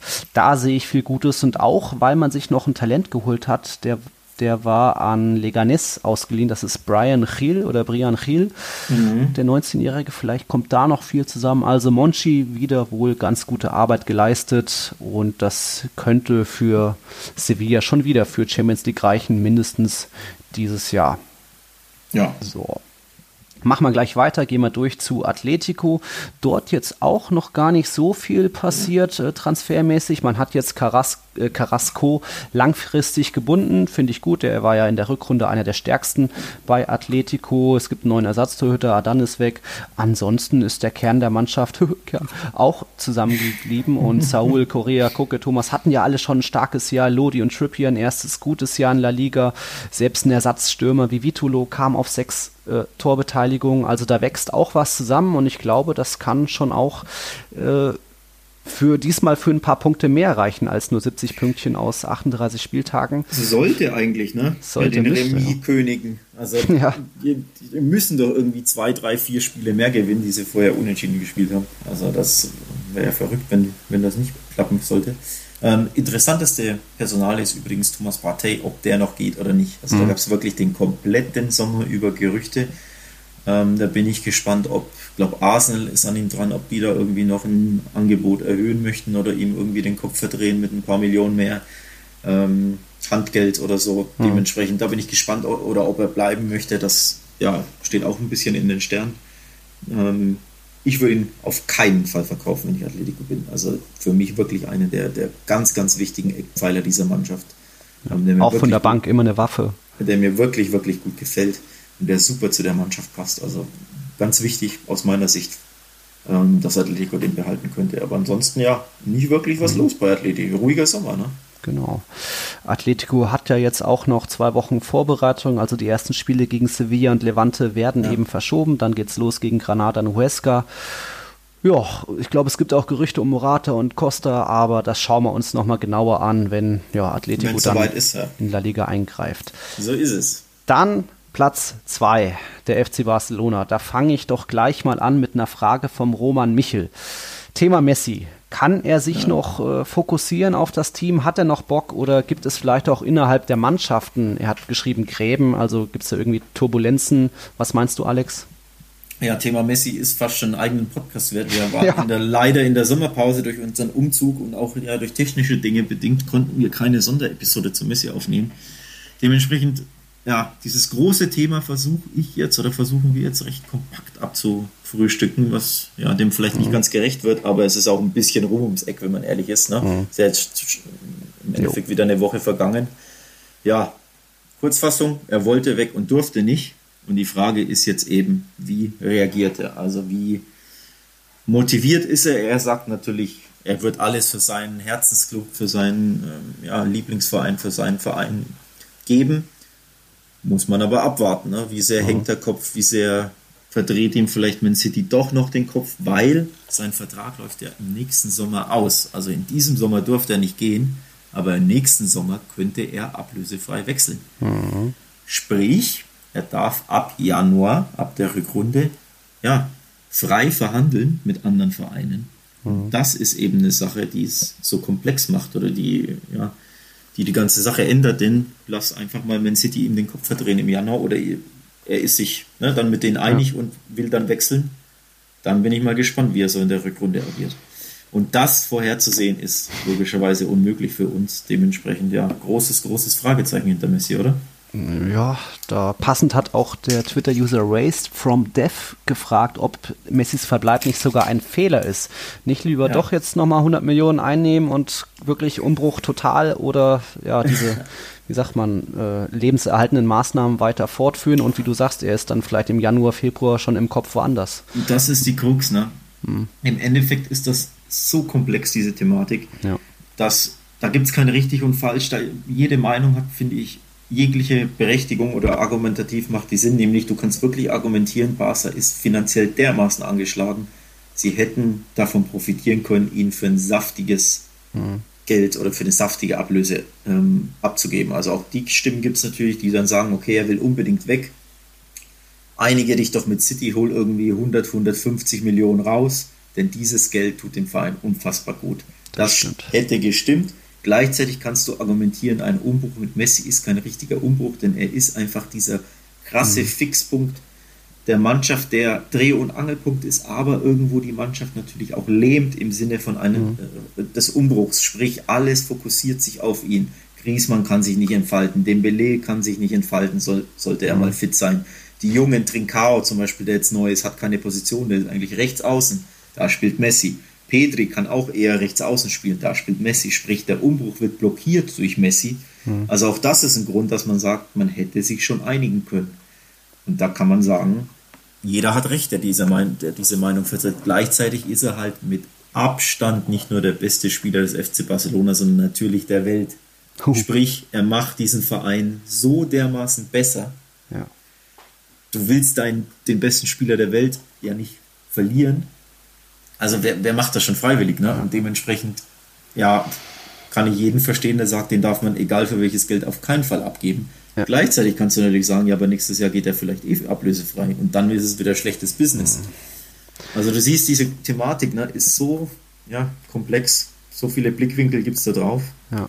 Er wird auch locker ja. trotzdem seine 20, 25 Saisontore machen und davon sind locker 10 traumhaft oder auch wieder Freistöße. Ja. Aber ja, super komplexes Thema. Ich fahre fahr einfach fort mit der nächsten Frage. Da geht es um den Trainer. Das hat der User Rocket Somewhat gefragt. Kann Kuman auch Club statt Nationalmannschaft? Das ist die nächste gute Frage, auf die ich keine Antwort habe. Also keine pointierte ja, zumindest. Ja. Ähm, ja, was will man da sagen? Im Endeffekt, seine, seine Bilanz bei Vereinen ist, ich will jetzt nicht sagen unterirdisch, aber alles andere als überzeugend oder gut. Mhm. Also bei Valencia furchtbare Arbeit, auch wenn das, glaube ich, fast schon wieder zehn Jahre oder wie lange her ist. Mhm. Also wirklich lange her. Aber bei Everton ist er dann damals im Herbst entlassen worden nach einer furchtbaren Runde. Also da, das ist alles andere als überzeugend. Wo er natürlich wirklich sehr gute Arbeit macht, da muss man echt sagen, ist bei Holland. Also mhm. äh, bei der Nationalmannschaft, die haben wirklich tollen Fußball gespielt, eine junge Mannschaft aufgebaut, Gegenpressing, laufstark. Die Deutschen wurden teilweise hergespielt in, in ja, rauschhaften Nächten. Ähm, das hat mir wirklich gut gefallen, aber Nationalmannschaft ist halt nicht Verein. Das sind zwei ja. komplett unterschiedliche Sachen. Und dann natürlich ist der Verein nicht irgendein Verein, sondern Barca in seiner größten Krise vielleicht ever. Also sprich da, ja, diesen Sturm meistern, wenn man davor nicht mal bei einem Verein war, wo man jeden Tag arbeitete, ist eine Mammutaufgabe. Mhm. Dann weiß man nicht, ob er bleiben wird, weil 2021 sind Präsidentschaftswahlen. Sprich, da heißt ja. es jetzt schon, ja, jetzt kommt eh Xavi, also ist ein Trainer auf Abruf im schlechtesten ja. Fall oder auf äh, ja, einen lame duck im schlechtesten Fall. Also auch das hilft sein, seinem Job ja nicht wirklich ne? oder, oder macht ja. seinen Job nicht leichter. Also auch das wieder, boah, so ein komplexes Ding, ne? so ein facettenreiche, facettenreiches Thema. Ja, schwierig. Da da werden wir auch nochmal ausführlicher drüber reden, Logisch, wenn dann ja, Barcelona ja, am Wochenende vom 26. September dann eingreift in La Liga. Der Spieltag ist ja noch nicht mal fix. Barca hat jetzt, glaube ich, Samstag ein Testspiel. Dann kann man vielleicht schon mal sehen, wie er spielen lässt. Oder? Äh, morgen spielen sie gegen Nastic de Tarragona, ja, der Drittliga-Club aus ähm, Katalonien. Ähm, ja, interessant ist übrigens auch, er will natürlich vier 4-2-3-1 äh, spielen. Das, ist, das war zumindest bei Holland so sein liebstes System. Mhm. Mit dem 4-3-3 auch. Da ist eben die Frage, wen setzt er wo ein? Weil Messi hat ja wirklich vermehrt auf der 10 und das Sättchen agiert. Also komplett mhm. in die Mitte gerutscht. Teilweise haben sie ja sogar mit zwei Stürmern gespielt, wo er dann so den freien hängenden mhm. rechten Stürmer gab neben Suarez. Und Kuman hat aber gesagt, ich will, Griesmann muss man auf seiner besten Position einsetzen. Heißt, nicht auf dem Flügel. Ja. Und es gibt nur eine Mittelspielerposition. Also entweder du stellst Griesmann ganz vorne hin, wo er aber auch nicht üblicherweise spielt, oder halt Nein. wirklich so auf die 10.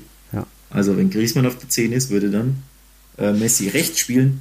Und jetzt kommt's, aber Coutinho ist ja auch zurück. Stimmt. Der spielt auch am liebsten auf der 10. Ja, ja. Ja, also du hast drei Spieler, die am liebsten auf der 10 spielen oder auch am besten auf der 10 spielen. Also auch das, äh, ja, ein großes Rätsel, zumindest so taktisch Spiel, aufstellungsmäßig. Also da hat Kuman einiges zu tun und das sind wirklich hunderte, wenn nicht tausende Fragezeichen, die es hinter Barca ja. aktuell gibt. Auch du bei Barca Welt hast viel zu tun. Also wir werden noch mal ausführlicher über Barca reden. Natürlich, liebe Zuhörer, könnt ihr alles nachlesen bei Barca Welt. Dort sehe ich gerade Pjanic ist jetzt angekommen, nachdem er auch Corona hatte. Coutinho ist noch da.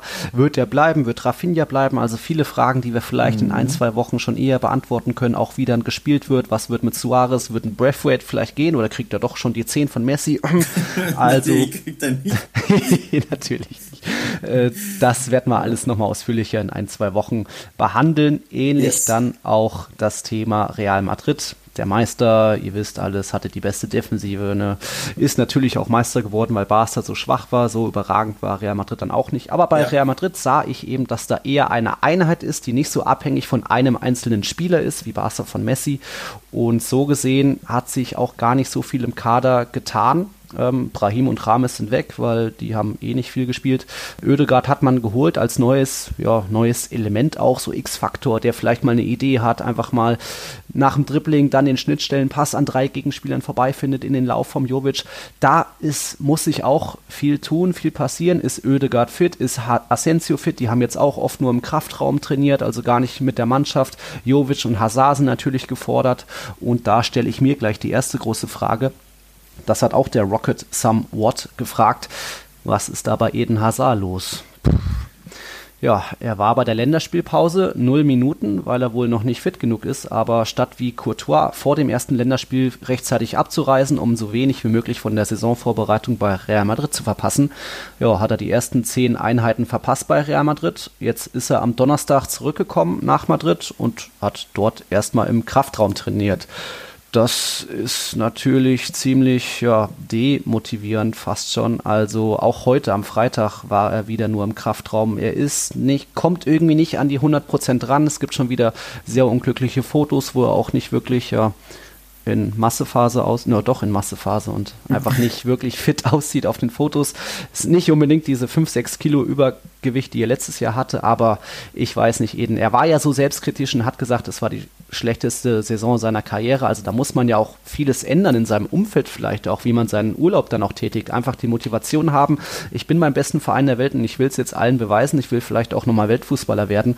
Aber davon sehe ich einfach aktuell nichts nach schon so einer schlechten äh, Saison, dass das besser wird. Ich hoffe es und ich glaube auch irgendwie dran. Äh, ich erinnere da auch immer an die Worte von Uli Hebel, der mir vor über einem Jahr sagte, beim Hazard-Transfer auf ein gutes Jahr folgt bei ihm ein schlechtes Jahr. Das schlechte Jahr war jetzt, also muss jetzt eigentlich schon ein gutes Jahr kommen. Er war nie das Trainingsmonster mit Sixpack. Vielleicht wird das noch besser, aber Hazard, ja, gibt mir auch weiter Fragezeichen und ich hoffe, dass es bei ihm besser wird. Im Endeffekt ist ja auch Fitness, sein, seine Gesundheit, dass es einfach bei ihm alles heile ist auch. Hm. Du noch hm. einen Zusatz dazu?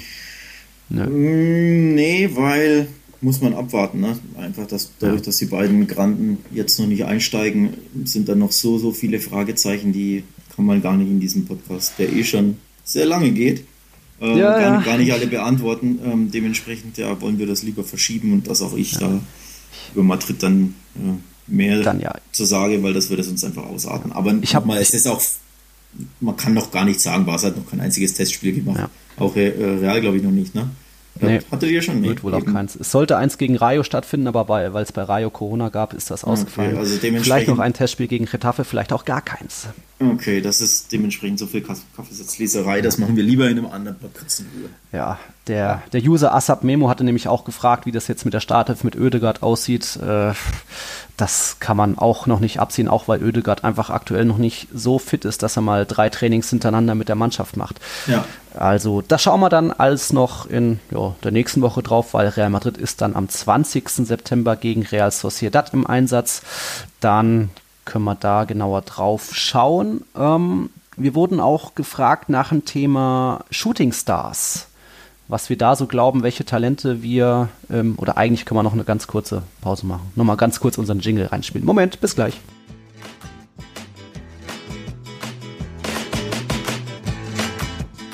So, wir beeilen uns. Eine Stunde über 30 schon. Okay, Nachspielzeit. Shooting Stars, Alex. Wir können jetzt nicht mehr wirklich Spieler wie Ansu Fati oder Kubo oder auch Oscar Rodriguez nennen, weil die hat man letztes Jahr schon, auch ein Kunde von, vom FC Sevilla hat man schon thematisiert. Ich würde da wirklich nochmal Valencia-Innenverteidiger Guillamon reinwerfen. Der kam jetzt erst nur sechsmal in der Rückrunde zum Einsatz, aber mit seinen 20 Jährchen könnte das einer werden, weil er war einfach da ganz gut und hat auch dieser schlechten Valencia-Defensive Stabilität besorgt. Fällt dir noch wer ein? Boah, schwierig, wenn ich da niemanden hm. Äh, wählen darf, der letztes Jahr gespielt hat. Da dürftest du übrigens Giamon auch nicht nehmen. Ne? Dementsprechend äh, ja, den hat man will ich das eigentlich so nicht gelten lassen, um ehrlich zu sein. Na, dann halt, hätte ich noch wen anders. Ja, komm. Ja, dann äh, fällt mir noch links außen bei Real Sociedad ein, 18 Jahre alt, kam auch schon einige Male zum Einsatz, aber über Ander Barenekshea haben wir noch nie Boah, wirklich geredet. Den hast du stark ausgesprochen. Ja, das, Den das hätte ich jetzt nicht. Ich habe mich nämlich schon oft gefragt, man, ob ich das hinbekomme. Weil dieses Bas Baskische ist ja Diese baskischen Namen sind der Wahnsinn. Boah, Wahnsinn. Jaramendi. Ja, nee, hast du, hast du gut gemacht. Ja. Ja, ähm, boah, ich bin da so ein bisschen hm. blank noch, um ehrlich zu sein. Also ich sehe, einfach weil ich diesen einen noch nicht sehe, vor allem wenn, wenn man wirklich sagt, Shooting Star ist jemand, der davor noch nicht gespielt hat, hm. also, ne, noch nicht dementsprechend gut Ricky Pooch fällt, fällt, dann zum Beispiel weg, von dem ich mir den Sprung ja. erhoffe, aber kann, ich da nicht nennen. Dementsprechend würde ich diese Frage gern aufschieben. Ja, dann fallen ja eh fast alle weg. Äh, Transferphase geht noch, ja, genau, genau. Transferphase geht ja noch drei ja. oder vier Wochen sogar, sprich, äh, lass uns das mal aufschieben. Gut, schauen wir dann nochmal und dann noch eine äh, Frage, jetzt weiß ich gar nicht mehr, wer es gefragt hat, bezüglich der ersten Trainerentlassung. Ich glaube, da sind wir uns bestimmt auch gleich, dass sowohl in Valencia als auch Elche die, ja. die Stühle wackeln, oder? Ja, ich wollte tatsächlich, mein erster Gedanke war Valencia einfach, weil dieses Chaos da herrscht ja. und vor allem, weil er diese, diese PK, ja, Avi Gracia gerade gegeben hat, wo er, ähm, ja, wo, wo er nochmal deutlich gemacht hat, wie unzufrieden er ist, wie, dass er sich mehr oft erhofft hat. Ähm, und wer es sich mit Lim verscherzt, der fliegt schnell, wie ja, Marcelino. Genau, genau. Also er wirklich, äh, was hat er gesagt? Ich bin enttäuscht und äh, ja, super traurig. bei mir herrscht Tristesse oder irgendwie ja. sowas. Also ja. das ist wirklich, das sind knallharte Aus Aussagen für eine PK.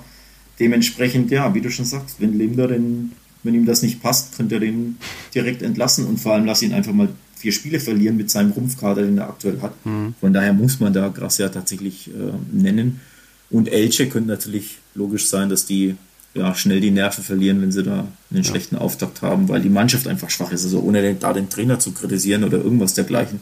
Aber wir trauen denen nicht viel zu. Lass die mal 5, 6, 7, 8 Spiele nicht gewinnen oder verlieren.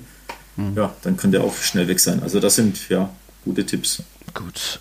Unsere Spieltagstipps, die Ergebnisse, die kommen in der Grafik. Jetzt müssen wir natürlich noch in unserer großen Saisonvorschau auch noch unsere Predictions, Pro das, ja? Prognosen abgeben. Ja, ich, ich äh, also wir, wir, legen uns mal so fest auf Meister, die vier Champions League Teilnehmer und die drei Absteiger, oder? Alles andere wird zu viel. Fangen wir unten an. Fangen wir unten an. Ja.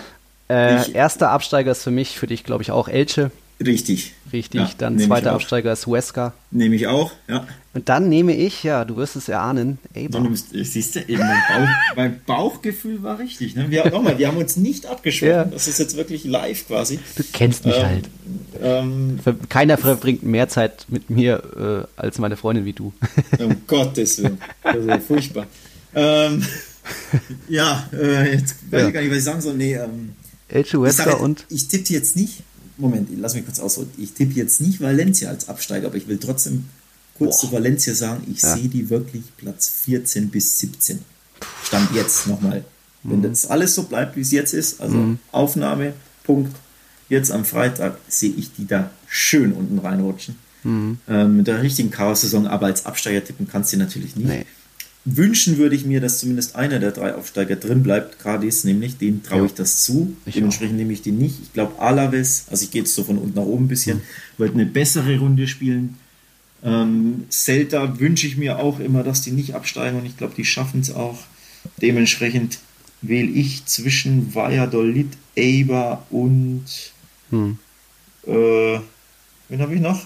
Äh, äh, Betis wäre noch, aber nee. auch nicht. Ja, genau zwischen den beiden. Und da muss ich die Münze werfen. Also das ist, ja. Na komm, nimm Valladolid. Das nee, dann nehme ich Eber. Was? Ich nehme auch Eber. Sollen Eber, doch. Wir, Mensch. sollen wir es nicht gleich machen? Toll, na gut. Gut, dann nehme ich Valladolid. Ja, einfach, das einfach um was anderes zu haben als du, aber für mich ist das äh, tatsächlich ein bisschen ein Münzwurf. Aber ja. damit wir nicht die, genau die gleichen haben, mhm. nehme ich mal Valladolid. Hm, mal gucken, ob wir oben die gleichen haben, denn ich tippe in Anführungszeichen natürlich, dass Real Madrid die Titelverteidigung schaffen kann, einfach weil ich sehe, diese Einheit ist immer noch eine Einheit und kann das schaffen, wurde durch Oedegaard verstärkt. Egal, erster Real Madrid und dann glaube ich mhm. tatsächlich wird es bitter für Barca. Ja. Also heißt Atletico zweiter, Sevilla dritter und Barca vierter. Was? Ja. Vierter sogar? Ja. Ich hätte jetzt gesagt, du sagst halt dritter und dann hätte ich ja, kann ich schon nachvollziehen. Aber nee, ich Vierte. Ich will, ich will's auch so sehen. Und ich habe schon in meiner La Liga Vorschau auf YouTube auch thematisiert. Also ja, ich ja, das glaube, kann ich schon nachvollziehen, dass du das willst. Aber äh, etwas wollen und etwas tippen sind ja normalerweise verschiedene Sachen. Aber gut, ja. nehme ich so hin, nehme ich zur mhm. Kenntnis, notiere ich mir. Ähm, das jetzt Problem du. ist, das Chaos bei Barca ist jetzt so groß, die sind jetzt so schwer einzuschätzen. Ich kann das leider nicht sehen, dass sie Meister werden, Stand jetzt. Mhm. Wegen des kompletten Tumults hinter den Kulissen, ne, mit, der, mit, mhm. mit dem Präsidenten, mit den Aussagen von Messi gegen den Präsidenten, mit seinen An Abwanderungsgedanken, Kuma neuer Trainer, vielleicht Lame Duck etc. Also diese mhm. ganze Chose, die da, dieser ganze Rattenschwanz, ähm, diese dunkle Wolke, die da über Barca schwebt. Dementsprechend kann ich sie nicht als Meister tippen, leider, auch wenn ich das natürlich gerne möchte, aber da stimmen für mich die Voraussetzungen nicht. Von daher gehe ich da schon mal d'accord und ich würde mich, oder anders gesagt, ich glaube, Atletico spielt auf jeden Fall eine bessere Saison als letztes Jahr. Mhm. Und jetzt ist eben die Frage, wie schlecht ist Barca und wie schlecht Atletico. Sprich, ich könnte mir wirklich vorstellen, dass Barca nur Dritter wird. Das mhm. würde mich nicht überraschen. Klar, hinter beiden Vereinen ein bisschen Fragezeichen, aber das würde mich nicht überraschen. Und dann gehe ich auf Platz 4, nehme ich wieder Sevilla, weil die überzeugen mich. Gut, nicht Villarreal oder Real Sociedad. Nee, Villarreal nehme ich als fünften. Ja, das ist jetzt, das wird zu Socied kleinteilig. Ne, wieso? Jetzt sage ich schon. Ja, kannst ja auch deine Top 6 gleich abgeben. Und sechsten nehme ich dann Sociedad. Äh, okay. So. Hast du ja auch so, oder? Wahrscheinlich. Äh, muss ich jetzt selbst nochmal in meine Notizen, nicht, dass ich mich hier. Naja, das äh, so, wieder. Berauschend sind die Tipps jetzt nicht, ne? dass die jetzt mega überraschend nee, ich, werden. Ich hatte schon Real Sociedad noch eins vor äh, Villarreal erwartet. Also ich glaube, fünfter Real Sociedad, sechster Villarreal und siebter Retafe. Ja. ja. Okay. Ja. So, du schreibst das mit? Ja. ja. Ich habe soweit mitgeschrieben. Und alles andere lassen wir mal aus, wer 11., 12., 13. wird. Da kann man wirklich Münzen werfen. Ne? Ich glaube, ich werde tatsächlich irgendwann, wenn ich mal Zeit habe, äh, eine Tabelle tweeten. Mhm. Aber da muss ich mich noch, oh. in, noch in mich gehen. Das führt jetzt zu weit. Genau. So, dann sind wir wirklich doch noch zu einem Ende gekommen. Eine Na, Stunde endlich. 45. Tut uns leid, liebe Leute, aber ihr wisst ja, große La Liga-Vorschau. Und jetzt haben wir schon vier Teams fast gar nicht wirklich behandelt.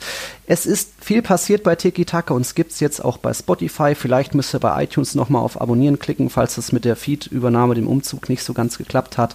Von uns wird es jetzt mehr geben. Wir werden auch bald bei Patreon sein. Dann könnt ihr uns dort ja. unterstützen und cooles Merchandise kriegen. Noch der kleine Hinweis von mir. Es gibt bei mir schon auf meinem YouTube-Kanal eine La Liga-Vorschau. Dort habe ich noch über einige Themen geredet, auch Barca, warum ich sie als Vierten sehe. Ähm, von uns kommen jetzt auch immer die Tipps was hast du noch außer der coolen Musik, die gleich kommt, nochmal? Ähm, was habe ich noch? Ne, Patreon haben wir schon erklärt. Dann nochmal, da gibt es ähm, in, in, mittelbarer Zukunft noch mehr Infos samt Link. Auch in den nächsten Episoden wird darüber gesprochen, aber jetzt nur mal als Vorab-Teaser. Ähm, das mhm. ist eben, wie gesagt, Teil des Umzugs und Teil, ähm, ja, dass wir uns jetzt hier selbstständig machen mit diesem Podcast. Bisschen ja, was auf die eigenen Beine stellen, komplett auf die eigenen Beine, wenn man so möchte, und das selbst versuchen zu wuppen. Mhm. Ähm, da gibt es noch weitere Infos, wie gesagt, den, ja, den Spotify-Link oder einen Screenshot, damit ihr uns da auch ja findet, stellen wir rein. So sollte das mit dem, mit der URL, mit dem Feed nicht klappen, gibt's, posten wir, glaube ich, den auch noch, ne? Sicherheitshalber.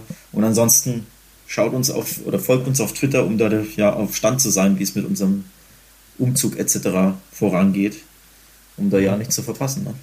Ja, wir sind auch gespannt, was ihr immer zu den, zu den jeweiligen Partien tippt. Wir werden da immer eine Grafik noch äh, tweeten und auf Instagram raushauen. Es gibt auch dieses Tippspiel bei tipplay.de, dort könnt ihr euch gern gratis anmelden. Ansonsten bin ich wirklich am Ende mit meinem heutigen Text. Morgen beginnt die 90. Saison in der Primera Division mit dem galaktischen Eröffnungsspiel SD Aber gegen Celta Vigo um 16 Uhr. Schauen wir mal, ob wir dann am Montag ausgeschlafen haben, diesen ersten Spieltag überlebt haben, ob auch wirklich alles so klappt.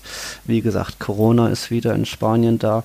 Ja, vielen, vielen Dank fürs Einschalten. Ich freue mich auf eine neue Saison, auch mit dir, Alex, auch mit euch, lieben Zuhörern. Schön, dass ihr uns treu bleibt und auch dafür gesorgt habt, dass wir jetzt dies, uns diesen Schritt zutrauen, weil wirklich es gibt viele Zuhörer, viel Feedback, es macht Spaß. Also 2021 wird nochmal viel toller. Schönes Abschlusswort. Hat mir, gefallen. Gut. Gut. In dem Sinne. Hasta Spiel mal die Gitarre gleich. Ja. Hasta ciao, la próxima. Ciao. Servus. Tiki Taka, der La Liga Podcast mit Nils Kern von Real Total und Alex Troika von Barca Welt.